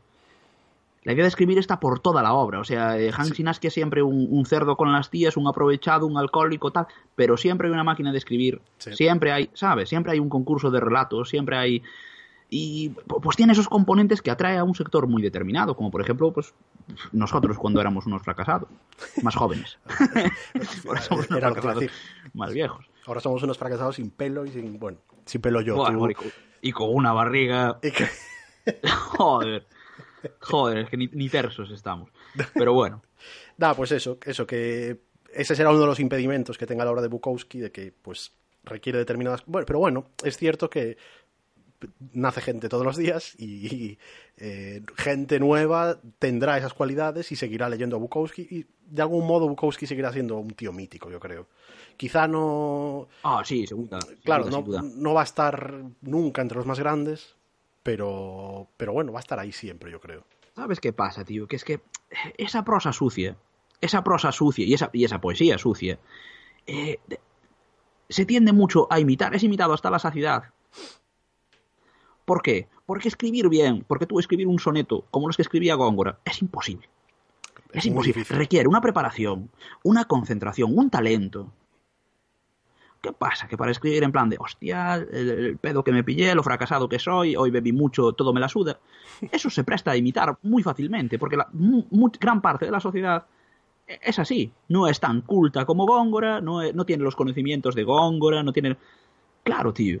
Ni de lo... Bueno, que ni no me tengo que ir a Góngora. Me voy a la generación del 27 y lo mismo. Es Sí, mucho sí, más sí. fácil imitar a, a Bukowski que a cualquiera de la generación del 27, del 27 a Unamuno o a, o a Machado, que eran tíos que, joder, que había detrás un vaga...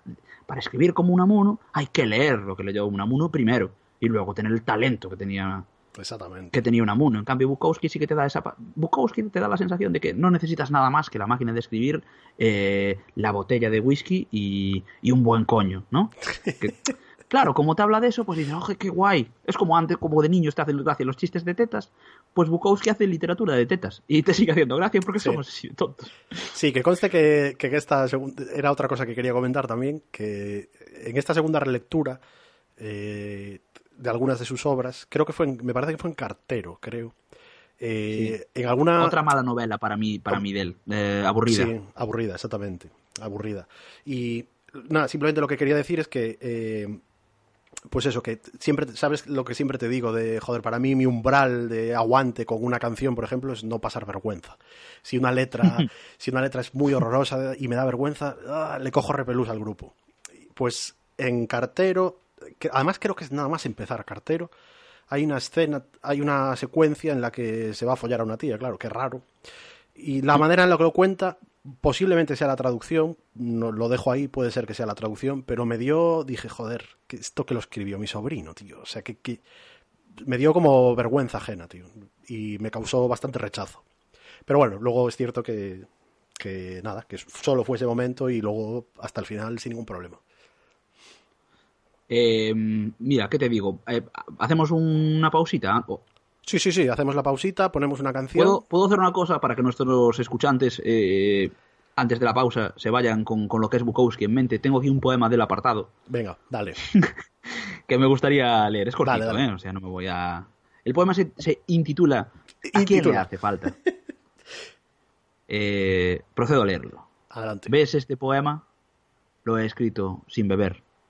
No me hace falta beber para escribir. Puedo escribir sin beber. Eso dice mi mujer. Yo digo que es posible. No estoy bebiendo y escribo. ¿Ves este poema? Lo he escrito sin beber. ¿A quién le hace falta un trago ahora? Es probable que al lector.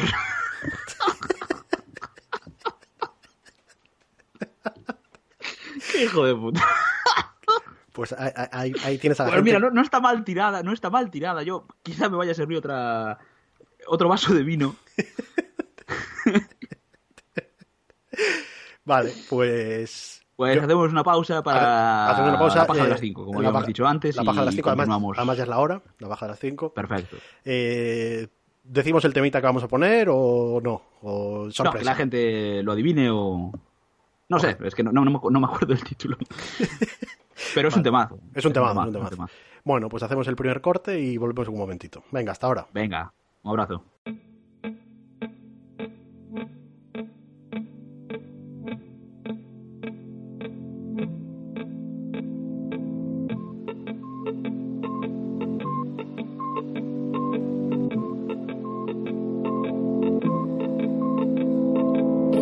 Periferia brillante de una galaxia mediana, en medio de un mar oscuro, donde flota nuestro mundo, tú que vienes a rondarme como los nueve planetas. Parece que cuando bailas llueven miles de cometas, tú que vienes a rondarme, amárrate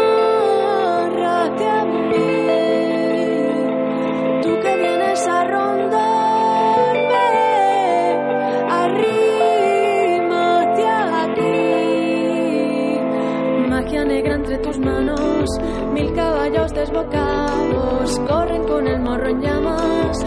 El fuego baila y tú cantas, lamen lunas desorbitadas, las mareas, mareadas. Así me sigues al trote y de cabeza al galope. Magia negra entre mis formas, suben hormigas, se enraman, romeros de sierras altas, fresco el aire que me canta, se han abierto las ventanas, beben cientos de gargantas, mientras alzas con la mano el vino que todo sana, tú que vienes a rondarme, amárrate a mí, tú que vienes a rondarme, arrímate aquí. En los aposentos del universo estás tú que me esperas. Se llena de chispas que saben a flores y a lenguas, magia negra entre tus manos. Altos jardines se enzarzan, amarran nuestras caderas, vuelan hacia las esferas, fuentes de estrellas antiguas, santiguan nuestros galeos, arden en llamas azules todas las voces del universo con nosotros.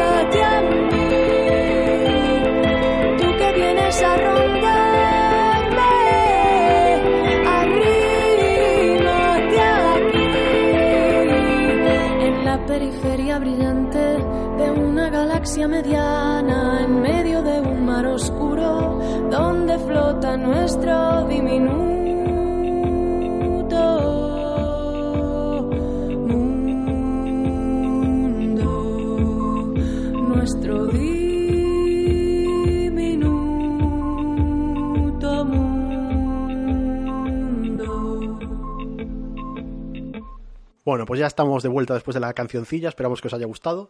Y eh, estábamos hablando ahora, Emilio y yo, de, pues, de retomar un poco, el, de, de- de encarrilar nuevamente el podcast a lo que... eh, Encarrilar el caos. en- encarrilar el caos, exactamente. Después de la paja de las 5 ya estamos más tranquilos, así que quizá ahora guardemos mejor orden. Nada, si es, es imposible. Y, y en realidad tampoco queremos que sea un corsé este programa, que las cosas vayan saliendo pues como salgan. Simplemente la idea inicial era pues hablar de dos obras que creemos que, pues por ejemplo, para quien quiera iniciarse en Bukowski, es un punto de partida. Yo, bueno, para mí es punto de partida y casi punto final. Para mí es lo mejor de Bukowski. Y, y nada, queríamos centrarnos un pelín más en las dos obras, pero bueno, luego van a salir, eh, nos iremos por la tangente un millón de veces, seguro. Y, y nada, bueno, eh, como decíamos antes, primero se publicó eh, Factotum y luego se publicó La senda del perdedor, unos años más tarde, pero yo te iba a pedir, Emi, de comentar primero La senda del perdedor por aquello de que... De que, en De que es el primer eh, tercio de la vida de Bukowski, ¿no? Exactamente. Bueno, La simplemente infancia. eh, iba a decir que a veces a- hablar de la biografía de Bukowski, hablar de la biografía de Hank Chinaski, a veces se entrelazan y a veces es un poco confuso. Y, joder, no es una lo que Me parece que lo comentaste tú antes. Emi, no es, Bukowski no es un tío de historias muy trabajadas, de inicio, nudo, desenlace. Para nada. Es para nada, para nada. Punto A, punto B. De hecho, Sí. muchas, por ejemplo, en La senda del perdedor te cuenta, eh, hay historias que te lleva a vías muertas, que dices, vale, en- más o menos entiendo por qué me contaste esto, pero ¿por qué no seguiste esta historia? Por ejemplo, cuando te habla la división de, de capítulos, no sé si te, te ha parecido, hay veces que los, los corta y, y son Sí. un punto y aparte. Sí. O un punto y, un punto y seguido, eh, que dices, ¿por qué divide aquí el capítulo? Otras veces no, otras veces cambia absolutamente de tercio. Pero en ocasiones eh, cambia de capítulo, pues, pues porque sí. Por... No sé. por- Sí, pero sobre todo tiene tramas, por ejemplo, en, La senda del perdedor, que Mm. vuelvo a insistir, a mí es el que más me gusta, me estoy repitiendo un huevo, pero bueno, es el que más me gusta. Eh, tiene eh, las, las historias, creo que es hacia el principio de la novela, te habla de la familia, de los hermanos del padre, me parece, o de, o Sí. de la abuela, del abuelo. Y, Sí, sí, sí. le Una historia además muy guay de la- del abuelo que le da la cruz de hierro, ¿no? De la... Sí, es verdad, sí. Sí, pero claro, que es una historia que dices, vale, eh, o sea, entiendo que, entiendo que, me- que tienes que darle trasfondo a tu personaje, tienes que darle un, lo- como diría un cursi, el background, pero son historias que no llevan a nada. O sea, y, y- y que además algunas de ellas quedan en un punto álgido. Por ejemplo, eh, cuando, cuando te habla del tío, de uno de los hermanos del padre que desapareció por ahí después de violar a una niña o algo así. Y dices, joder, continúala, quiero saber cómo acabó ese tío también. Pero bueno, en fin, eh, retomando... Yo, yo creo que ya eh, hace eso en plan de porque por alimentar el mito. Como decíamos antes, no es su primera novela, aunque sea de la primera parte de su vida. Pero por alimentar el mito te, pues, te cuenta eso, que su, tu- su abuelo le regala una medalla nazi, su tío viola no sé qué, en plan de vengo de un, de un caos tan desestructurado que tiene una justificación, Chinaski. Chinaski Sí. no es un hijo de puta, es un producto de lo que le ha hecho la vida. Especialmente la familia. Un Su familia, padre sí, sí. maltratador, una madre menopáusica prácticamente desde el principio. Eh, porque la, la madre es un cero a la izquierda. La madre, no sé, en- sobre todo en la senda del perdedor, es terrible. Cada diálogo de la madre es Mm. para un poco reforzar el mensaje del padre o, poco más. Sí, ese personaje es, la, la nulidad absoluta, sí, sí, sí. Es un guiñapo. Completamente de acuerdo. Y bueno, Bueno. probablemente esa fuera la, la relación de Bukowski con su madre. ¿eh? Mm, Tampoco ahí, ahí quizá es donde menos mintió. Y- Pero bueno, luego la condecoración nazi y tal, bueno, eso ya parece de la imaginación bukowskiana más retorcida. No, pero bueno, Pero a ver, bueno. estamos diciendo la condecoración. eh, es nazi. la- sí, la condecoración Ah, es sí. Yo tengo. A ver, ya me pareció leer. No, me pareció leer. ah, Estoy tirando de memoria. Pero me parece creer que sí. Que la condecoración que era era la, No, la Cruz de Hierro. lo digo la Cruz por de la- Hierro es una condecoración, condecoración nazi, ¿no? Yo lo digo porque jugué al Wolfenstein, ¿eh? No porque sea un, un experto. No, yo lo digo por- Mucho menos. Yo lo digo porque las fechas, las fechas no me cuadran mucho. Puede ser. Ah, pues ahora que lo Mm. dices, claro, yo es que más allá de mi tatuaje en la espalda de Hitler, no sé mucho de esta época. Da, lo digo porque, joder, te- teóricamente. Bueno, para quien no lo sepa, La senda del perdedor narra la vida de Hank Chinaski desde que nace. De hecho, la primera escena es siendo un niño que no se entera de nada. Eh, Por cierto, una cosa tengo que decir, y es que el principio eh, me gusta mucho.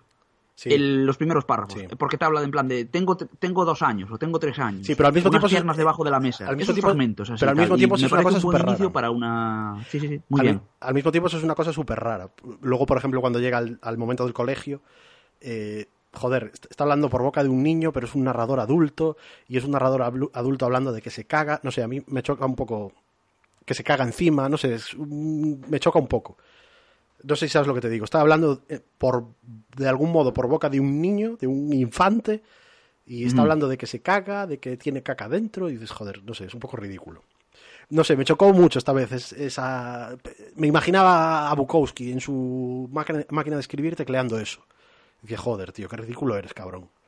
Pero, Es que ya sabes que al quinto cubata se lee mejor de lo que es. y probablemente le haya pasado esto en plan, no, está, está bien, está bien. Y claro, no tenía Word para borrar, editar. Yo supongo que de aquella que vaya coñazo. Sí, no, además escribía Mm. rápido, parece ser. ¿eh? Bueno, aunque esa tardó bastante en salir, la verdad. La senda Pero bueno, entonces tú, tú a nuestros eh, podcasters, a nuestros podcasters no, a nuestros escuchantes, de, porque ellos no son podcasters, somos tú y yo. Sí, exactamente. Ellos hasta ahora son solo una ralea de escuchantes. Eh, ¿Tú les recomendarías entonces la senda del, del perdedor? Eh, yo sí, yo sin duda. ¿Sí? Sí. ¿No sí, les dirías que es para, para la franja de la pubertad? eh, a ver, tú ya sé que no eres muy amigo de afirmaciones de esas de, de las 100 cosas que tienes que morir, que tienes que leer antes de morir. Mm, Joder, yo creo que Bukowski merece la pena leerlo antes de morir. ¿Qué quieres que te diga? Mm, sí, sí, sí. Pero está bien que es decir, si además es circunscrito Yo lo, a yo, una edad, yo lo que diría es, eh, ha- es ideal. haría la recomendación, pero con la advertencia. Diría, eh, te recomiendo que leas La senda del perdedor. Ahora, si llegas al capítulo 10 y ves que te da vergüenza ajena, que no te gusta, ciérralo y no vuelvas a abrir nunca una obra de Bukowski. No, a mí, ¿sabes qué pasa? No se me ocurren, eh, me pasa ahora, no se me ocurren motivos para releerlo, más allá de que hicimos este podcast. Pero no releería, releería a Bukowski, ¿sabes? No, Mm, no. Creo que no. Creo que Bukowski, pues eso, está muy bien para, para una parte de tu, de tu vida en la que buscas eso, eh, tetas y alcohol y... Y sobre todo, en el que tienes una gran frustración por no tenerlos. ya. En eso Bukowski sí que era un, un maestro y esa quizás es el, el- el- la rama común eh, con muchos lectores. Y- pero, entonces la pregunta es... Sobre todo en, en el, en el foro ese de Bukowski. Seguramente eh, la base común sea la frustración por no tener eh, tetas, lo que los une más que la lectura de Bukowski. Entonces, la pregunta, la verdadera pregunta es si, si actualmente tú no hubieses leído a Bukowski en tu vida, hoy leerías a Bukowski. A tu edad. Hoy no me aportaría lo que me aportó de aquella. Y hoy probablemente fue una lectura de. No sé si leer y olvidar, pero sí que no. No me influiría como me influyó de aquella. Ya te digo, yo de aquella llegué a creerme el mensaje y a no dividir entre persona y personaje. Y, lo agradecí, ¿eh? Porque yo hubo muchos momentos en los que cuando escribía, escribía como Bukowski. Hacía, hacía, hacía esas historias de mierda de... eh, iba hasta las trancas y nadie me entiende y no sé qué y... Y le dije al tipo que le iba a partir la cara, todas estas bravuconadas eh, bukowskianas. Cuando al final a mí yo no he ganado una pelea en mi puta vida. Siempre me han cogido la cara. Yo creo que como a Bukowski. Pues exactamente, exactamente. Debió de tener tres Porque en su vida. Si Hank Chinaski ya no ganaba todas, a Bukowski le dieron de curtir el lomo, pero vamos. O sea que, bueno, yo- me parece entender entre líneas y no entre líneas, me parece entender directamente que no lo recomendarías. Ay, Dios mío, es que es, es que es difícil. A ver, tú- eh, tú me, te- siento, tú- me siento tú- un desagradecido y un hijo de puta, pero... Tú ten en cuenta que el oyente, el posible oyente que esté oyendo esto, pues puede ser de lo más variopinto. Puede tener edades muy distintas, eh, condiciones personales muy distintas, y entonces, oye, a lo mejor en un momento dado, su lectura es recomendada o recomendable. A ver, vamos a. Voy a intentar ser sincero. Yo quiero mucho a Bukowski. Lo quiero mucho, tengo que reconocerlo que lo quiero mucho. A mí, este tío, durante una época de mi vida, du- durante una época muy masturbatoria de mi vida, él era una especie de mi único refugio a la tormenta. ¿Sabes? Él me salvó de la mierda mil veces. Mil veces. Entiendo. También, pero como digo esto, como digo esto, como que este tío fue eh, mi refugio, también es cierto que es para una edad y para un momento. Que, que tampoco, que tampoco es algo malo, ¿eh? Que esto no es que no le va a quitar eh, ni mérito ni tal. ¿Qué pasa? Que yo tuve la suerte de vivir y leer a Bukowski en la edad en que hay que vivirlo y leerlo. Y eso es una, una simbiosis 100%. Él me ayudó a mí a ser más perdedor y yo le ayudé a él a que sus familiares tengan más dinero. Eh, ¿Sabes? Él me ayudó con el fracaso. No sé si a ser más fracasado o a llevar mejor el fracaso, pero él me ayudó con el fracaso porque yo encontré a Bukowski cuando hay que encontrarlo. ¿Qué pasa? Que esos años ya pasaron. Yo sigo siendo un fracasado, pero no soy el fracasado que cree que mis relatos me van a sacar de tal, ni que voy a encontrar un amor fugaz que me, que me redima. No. Ya entiendo. Yo ya he fracasado de una manera vital y absoluta y solo rezo a cada día por morir. Es otro tipo distinto de fracaso. Quiero decir, aquellos años eh, pues, pasaron y sus libros los veo ahora en la estantería y, y no me veo volver a, a- a leerlos. ¿Qué pasa? Entiendo lo que dices. Te, Que me alegro que resulta, estén ahí. te resultan entrañables, exactamente. Y, su- y Me la, figura O sea de que- Bukowski es entrañable, en cierto modo. Joder, por lo que significó en tu vida. Pero eh, lo recomendarías con, con muchas Reservas. cautelas, con muchas reservas, exactamente. Eh, Quiero decir, este tío está en mi librería. Me alegro de que esté ahí. Pero no sería el que más echaría de menos si, si lo perdiera. Lo bueno es que estuvo ahí cuando tenía que estarlo. ¿Sabes? Él fue. Pues no sé, fu- fue, fue un refugio. Fue un refugio en Sí, muchos sí, sí. momentos, tío. Porque a veces, a veces sí que es cierto que leer a Goethe eh, es un acto supremo, pero no siempre te salva. Y a mí me salvó en más sentidos Bukowski que Goethe, siendo Goethe inmortal.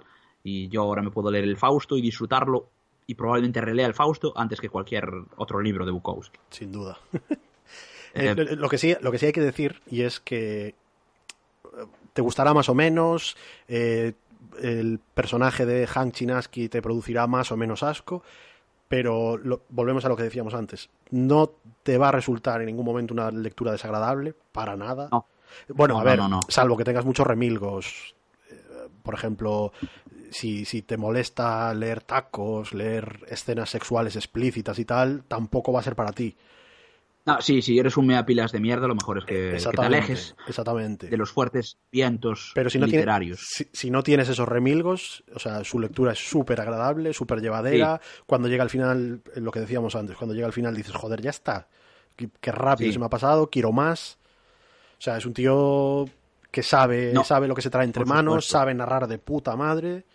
Y en ese sentido así como no he va a dicho, ser una pérdida así como he dicho eh, no dije que no lo recomendaría no pero sí que es cierto que sigue siendo mil millones de veces mejor Bukowski que cualquiera de los bestsellers actuales Eso, vamos. Sí, yo creo que sí, ya lo comentamos Juzgamos a Bukowski sí, sí. como un literato, como un artista. Lo de ahora, los mercachifles de ahora es otro rollo. Es mucho peor, muy, muy inferior a Bukowski. En Bukowski hay literatura.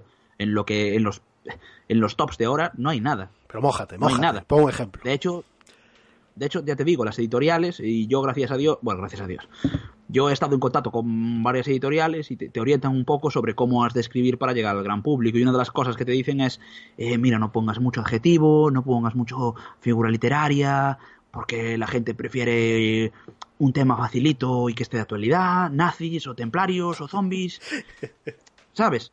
Eh, y Bukowski sí que esto se lo pasó por la piedra. Bukowski se hizo su personaje y su tal, y además tiene trazas de, de literato. Bueno, es cierto que, cosas que a- a- en Es lo- mejor, es mejor que en, en- en lo que comentas- escribiendo, mucho mejor que yo escribiendo. en lo que comentas es cierto Cosa que, no puedo decir de muchos gente de bestseller ahora. Perdona, sí, con- perdona. No, no, si- simplemente te iba a decir que lo que comentas, si por algo destaca eh, Bukowski es por la literatura directa, sin ningún tipo de adorno. Mm. Eso también es cierto, pero joder, que eso ha- hace falta ser talentoso, ¿eh? Por Sí, ejemplo, hay, hay una escena, duda. creo que es en, creo que es en Factotum, hay una escena en la que eh, me parece que es en la primera pensión en la que se hospeda, eh, que como siempre se mete en cama y se pone a beber vino, Hank Chinaski, y llaman a la puerta y entra una una puta o sea una puta gorda una puta que está gorda y empieza a hacerle un baile eh, sensual y sexual y te, la te lo describe en dos párrafos o sea lo más escueto del mundo pero joder tío te juro que a mí esa escena me daba resaca. Yo es que estaba yo estaba en esa habitación y, y, joder que, que- Bukowski es capaz de, de transmitir el olor Sí, por su exactamente, literatura. exactamente. Y eso sí que es muy difícil. te dice, y el pelo, tenía el pelo súper grasiento y tenía la barriga tan flácida que no se le veía el coño, que le tapaba el coño. Y dices, joder, yo estaba en esa habitación. Y, y- y te, paras a, te paras a mirar lo que escribió, te paras a mirar el estilo literario de lo que escribió y dices, joder, es que. No, o sea, la descripción aquí es lo más escueto del mundo. Y sin embargo, fue capaz con eso de meterme en esa habitación y de oler esa habitación y de sentir lo que sucede después en esa escena que dejaremos para que quien no lo haya leído que lo lea. Y eso, que, que es un tío que sí, que muy seco, muy parco en palabras, muy parco en descripciones, muy parco en lenguaje, pero que, que, pero que aún así sabe llevarte de la mano, te agarra de la pechera y te lleva hasta el final y no te aburre en ningún momento. O sea, una puta maravilla. Sí, eso es verdad. Te planta batalla como, vamos, planta batalla cualquiera. Eh, duda, quiero decir duda. que el tío pues te dice, esto es mi obra, esto es así, y lo- desde el primer párrafo es así. Sin duda. No, te va a vender eh, no engaña a nadie. que es un genio, ni te va a venir con, con tonterías. Y eso está bien. To- Eso total, está sí, bien. sí. Hay gente. Coño, que hay gente mucho peor, tío. Y Joder. sobre todo, eh, mira, hay un, hay, hay un fragmento de Cartero que, como decíamos antes, para mí es super novela, ¿no? Pero tiene un fragmento que lo tengo aquí apartado que, que es un poco. Joder, todos los que hemos bebido, y bebido duramente, y bebido de verdad. No, no en plan de qué ciego me pillé y te da la olla para subirlo a Instagram. No, Ya. no. O sea, los que hemos bebido de, de cagar en el bidet. ¿eh? Y dice, es una conversación, ¿no? Y le dice, Linda, de aquella, la Linda que es su mujer, además la, la que más lo cuidó, la que ya, como te decía antes, la quitó, lo quitó un poco, no lo quitó de la bebida, pero sí que lo hacía comer bien. Lo recondujo. De un hecho, poco. Bukowski duró, duró lo suyo para ser un Sí, el 70 alcohólico. que- 74 castañas. que ya le llega. Sí, de aquella estaba, entró en la media, ¿eh? O sea, entró en la media de su, de su pirámide poblacional por la época. Más o menos. Quiero decir que no fue ningún. Claro, porque ahora morir a los 74, pues sí, relativamente joven, ¿no? Ujú. Cuando habrá una esperanza de vida cercana a los 80. Pero de aquella, vamos. Sí, sí, está muy media, bien. pero. Bueno, te leo el fragmento. Dale, Eh, le dice la chica: No eres demasiado tímido. A lo que responde Hank: Voy por mi tercera copa. Y, que, y le dice la chica: ¿Qué pasa después de la cuarta? A lo que responde: No gran cosa. La bebo y espero la quinta. Es que la verdad, la verdad es que yo me siento muy identificado con esta pequeña escena. Y es que sí, cuando bebes a esperar la siguiente copa, tío. Es una especie de vaciar para llenar lo siguiente hasta que se acaba. Otra cosa digna de mención son los, los diálogos de Bukowski. Son, yo creo que son bastante particulares, porque o sea, son son súper directos, apenas hay acotaciones de explicaciones, pues eso, de eh, hola, dijo no sé quién. No hay ese tipo de acotaciones, ¿no? Son diálogos directos, pa, pa, pa, pa, pa, súper rápidos, súper fluidos. Eh, las las acotaciones son exactamente las justas para que no te pierdas con quién, o sea, quién está hablando y quién no, pero lo mínimo, la mínima expresión para que no te pierdas ahí y luego diálogo súper fluido, pa, pa, pa, pa, toma y daca, toma y daca, toma y daca. Y eso es, es que claro, te vas tragando las páginas una detrás de otra y cuando te quieres dar cuenta estás en el final. Mm. Es una maravilla, o sea, en ese sentido es una puta maravilla. Luego, evidentemente, quien busque elevación literaria y tal, que mire, que mire para otro lado porque no la va a encontrar que aquí. mire para otro lado. Pero no, no solo que mire para otro lado, sino que se aleje de todo imitador de Bukowski que hay. Sí, bueno, Porque por es que los, imitadores de Bukowski son mucho peores que Bukowski. Oye, ¿y qué Aunque opinas- gente qué opinas que de- imitando a Bukowski escriba mejor, son peores. Dime. Nada, te iba a decir, ¿qué opinas de... Bueno, no sé si lo hemos comentado ya, ya la verdad no sé ni qué hemos comentado ni qué, ni qué no hemos comentado. Eh, a Bukowski a lo largo de su vida se le relacionó con muchos autores. eh, yo hay Mm. algunos con los que no le encuentro ningún parecido. Por ejemplo, a mí con Hemingway. Yo no acabo de ver el parecido. Yo tampoco acabo de verlo. Hemingway era más, eh, más escritor. Y Sí. quizá como... Te, te- te quería preguntar que de los escritores que se relacionan con Bukowski, pues, pues eso, Bueno, Hemingway, John eh, Fante, vamos a coincidir en esto. Eh, John Fante. John Fante. sí. Yo John es que- Fante. De hecho, pero es de que hecho, también, John lo dice me parece mejor escritor que Bukowski. ¿Te parece mejor escritor que Bukowski? A mí, mira, eh, de hecho, para mí, uno de los mejores finales de la historia de la literatura, y así, ¿eh? Me parece el del de Pregúntale al polvo. John al polvo. Es un final que me parece ta- tan y tan brillante, no, no lo voy a desvelar por no joder el libro, pero me parece un final tan alucinante, tío. Y es que eh, Arturo Bandini, ¿no? Que es el, el alter ego El de alter John ego Fante, de en John este caso sí, sería el Hank Chinaski de John Fante, Otra similitud. eh, sí, sí, otra similitud. Pero entiendo más el, el- el fracaso de Arturo Bandini. Arturo Bandini sí que es un tío absolutamente despojado y que sí que puedes identificar más con John Fante Hombre, que mira- Hank Chinaski con Bukowski. Porque mira- mira cómo Bukowski acabó tenía sus tanto días. complejo de inferioridad Mira que cómo le acabó sus daba días John Fante, ¿eh? ¿Perdón? No, te decía que mira cómo acabó sus días John Fante. Sí, sí, sí, sí. Pero, John Fante sí que es más transparente. No, John Fante sí que no necesitó fingir en ningún momento. O sea, su Ban- Bandini era un, un fraca y John Fante, pues bueno, eh, tampoco fue muy allá en su vida. O sea, de- Y Chinaski era lo que Hank Bukowski quería, lo que Charles Bukowski quería ser. O sea que de los... Quiero decir, Bandini es lo que John Fante era y Hank Chinaski es lo que Bukowski quería ser. sí, como se suele decir, eh, Hank Chinaski es el hombre que quiso ser Charles Bukowski. Como se suele decir, vamos, que no era él, pero era el hombre que quería ser. Entonces, de los de los autores que se suelen situar en la órbita de Charles Bukowski, para ti John Fante es el que Sin duda. el que la tiene más grande, ¿no? No solo que la tiene más grande, sino que además el que- al que más le debe Bukowski. Le debe en gran manera. Tú te lees, eh, te lees las novelas de, de Bandini, desde Bandini Bandini o hasta Pregúntale al polvo, y ves Bandini, la Bandini, la enorme de- influencia, la- enorme influencia que hay. Total, total, totalmente. O sea, total. Pero es que eso, ahí también hay que decirlo, Bukowski nunca lo negó eso. ¿eh?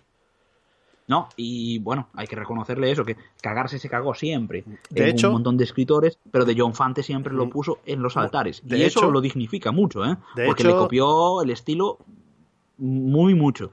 En Sí. un 95%, como diría él. Sí, no, iba a comentar que de hecho eh, Bu- Bukowski personalmente y John Martin, o sea, Bukowski obligó, entre comillas, a John Martin a reeditar a John Fante. Y de hecho, Sí. bueno, yo la, yo la edición que tengo de Preguntar al Polvo, eh, el prólogo es, Es de- sí, sí, sí. O Sí, sea, sí, Buko- Bukowski quedó fascinado cuando le... sí. Joder, imagínate, es como si lees un- una obra tuya en otra persona. Porque sí que hay unas similitudes tremendas. ¿Qué pasa? Que Bukowski sí que le metió mucho el componente alcohólico, fracaso. Bukowski Sí, le metió no está- más romanticismo y más épica. Sí. Dentro de eh, en unos estándares limitados, ¿eh? en los estándares limitados de esa prosa vacía de recursos literarios y de ese ritmo descomunal. John Fante sí que era más, más, más escritor. ¿Qué pasa? Que yo creo que John Fante nunca se quiso dedicar absolutamente a la literatura como si Bukowski. De hecho, No tenía esa fascinación por el escritor como si Bukowski. John Fante, gran parte de su vida fue guionista, ¿no? Si no me equivoco. Sí, fue guionista y nunca quiso.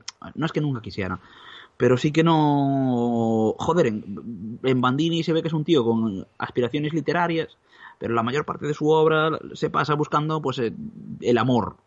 Sí, más que el sexo. además en la no saga- como China. Sí, sí, eh, Arturo Bandini buscaba eh, trascender, encontrar algo que a, tra- a través de lo cual realizarse. Y, Y- pensaba y- que el amor era lo ideal, Y lo, fija- lo que fíjate, el, una mujer. fíjate el tiempo que transcurre entre las obras de, de Bandini. ¿eh? O sea, la, la de Preguntar al polvo tarda como 20 años en sacarla, algo así, ¿no?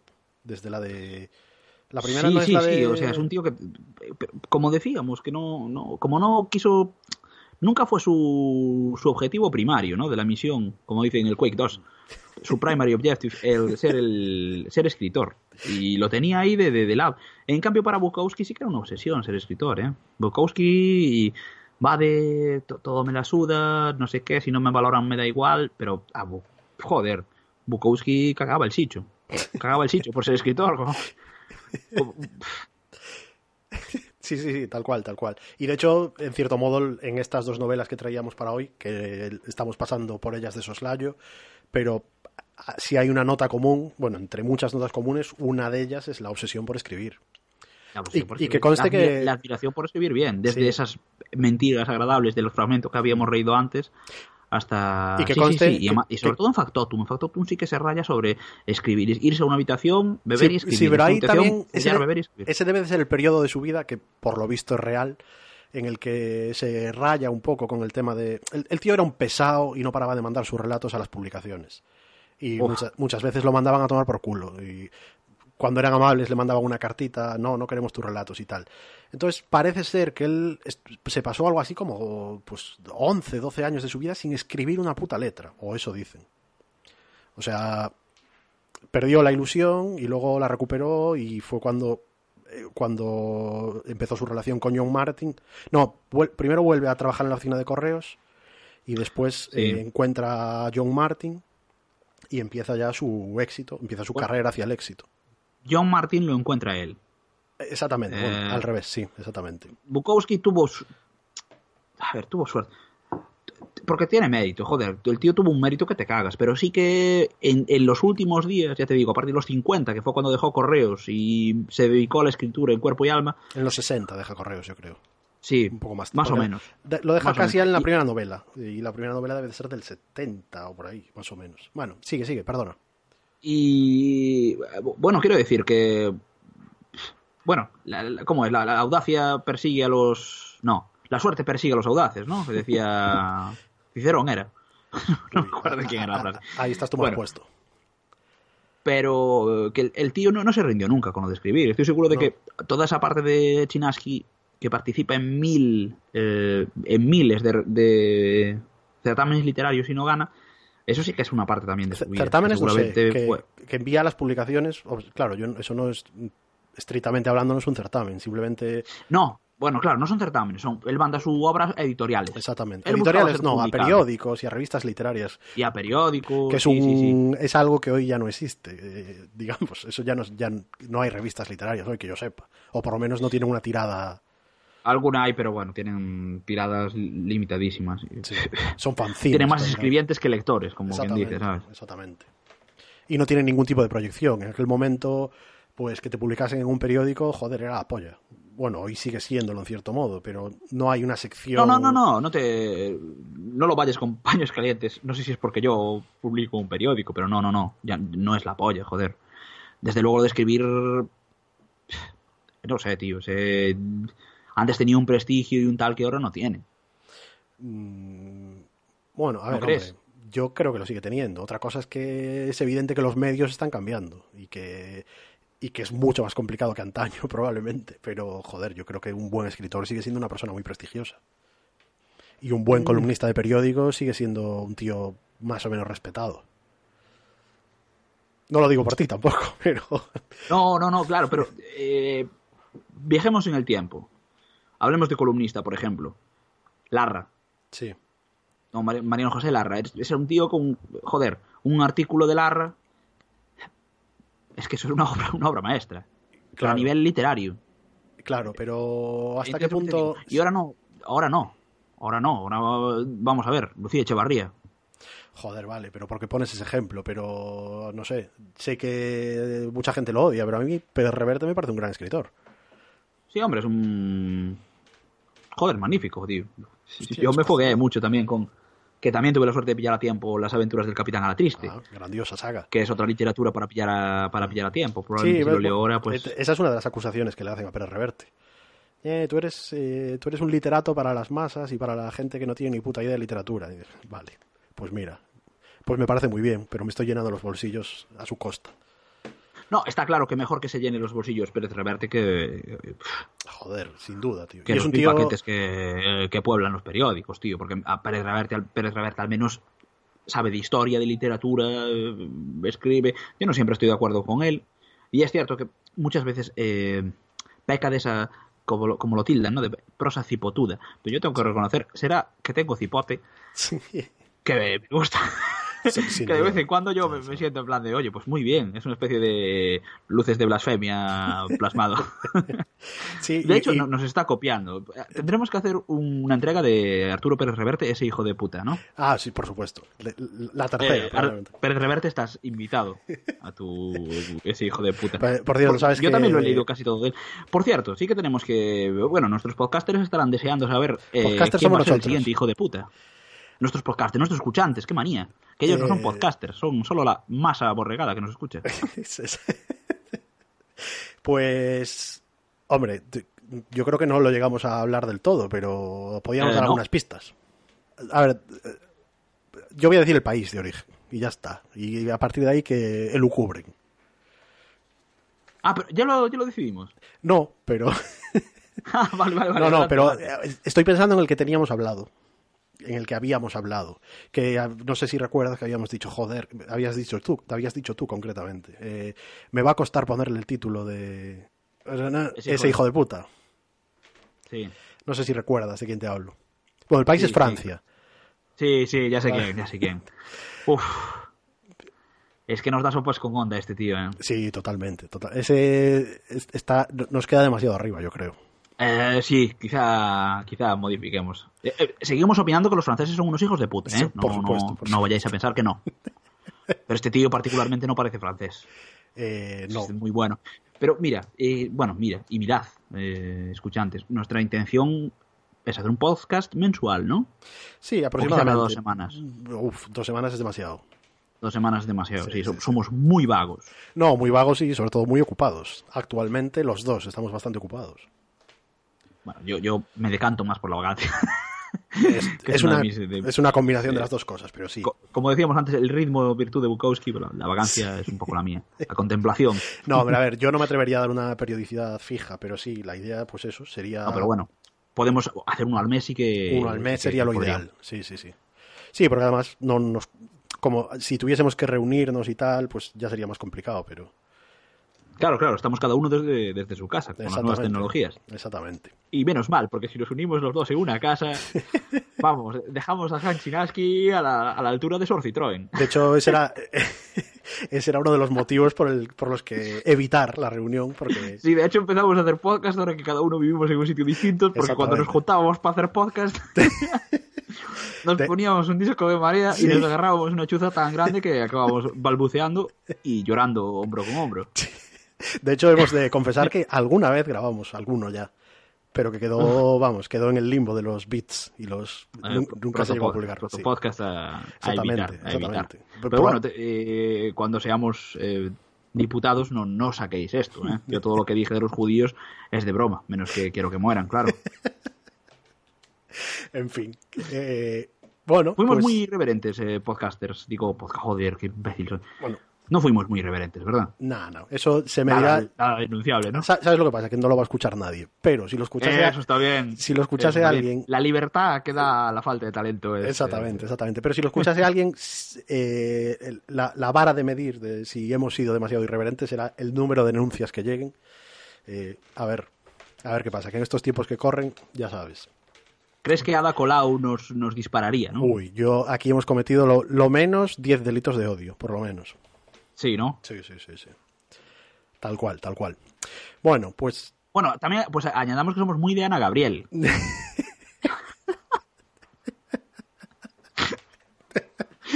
Pero muy bien, en Gabriel, ¿para qué?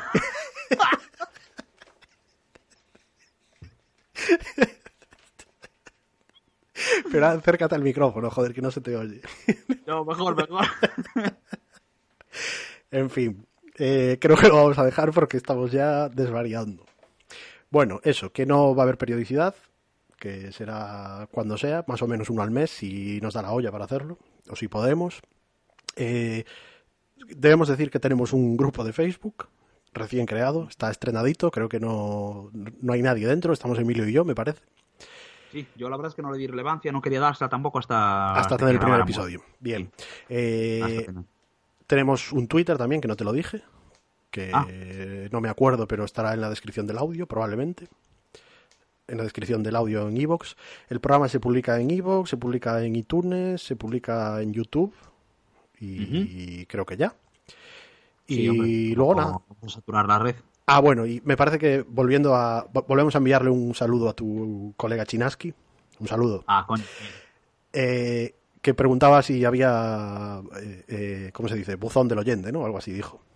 Eh, sí, Sí. Para, la- para las quejas, ¿no? Exactamente, exactamente. Para las quejas, para las amenazas, eh, pues sí, tenemos un. Para, para crearnos todas estas cuentas, creé una cuenta de correo también. Entonces hay una cuenta de correo que es lucesdeblasfemia.gmail.com. O sea, muy fácil de. Muy fácil de recordar. Luces de blasfemia todo junto, sin ningún Luces símbolo y sin. Exactamente, arroba gmail.com, por si queréis eso. Cagaros en nuestros muertos y Sí, lo, sí, sí. lo que os apetezca. Eh, es bienvenido, ¿eh? O sea, aquí- Exactamente. Y de hecho, si, si, si alguien se caga a nosotros con cierta gracia o si tiene algún comentario, pues en el siguiente episodio, si es que lo hay, pues, Está invitado, está invitado. está invitado y lo comentaremos probablemente.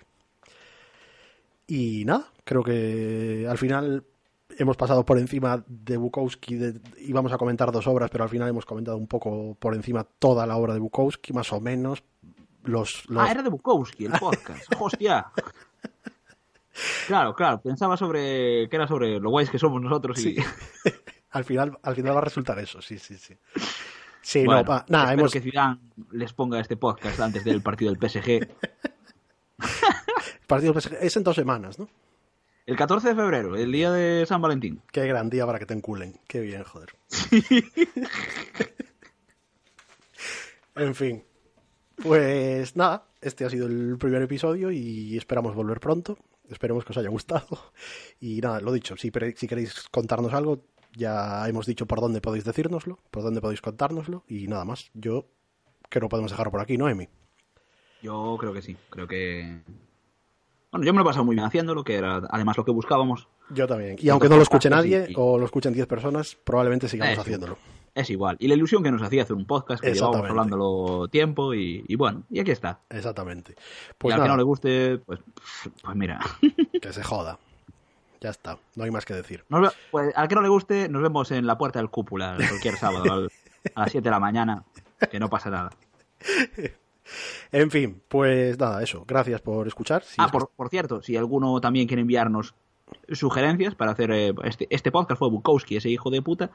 Pero si alguien tiene algún hijo de puta que sugerir, vamos, eh, Tarantino ese hijo de puta. eh, Por supuesto, por supuesto. Se admiten sugerencias, como en el buzón de Gmail, el lucesdeblasfemia.gmail.com, podéis dejar todo eso que queráis. O en el grupo de. Facebook, o en el Twitter, estamos completamente abiertos a odiar a cualquiera. Exactamente. Santa Teresa esa hija de puta, Gandhi ese hijo de puta, bueno, ya sabéis, eh, lo- los padres de la medicina moderna, esos hijos de puta, lo que haga falta. Perfecto. Bueno, pues nada, eso. Gracias por estar al otro lado y hasta el próximo episodio. Os dejamos con una Un abrazo, cancioncilla. amigo. Un abrazo. Venga, hasta luego.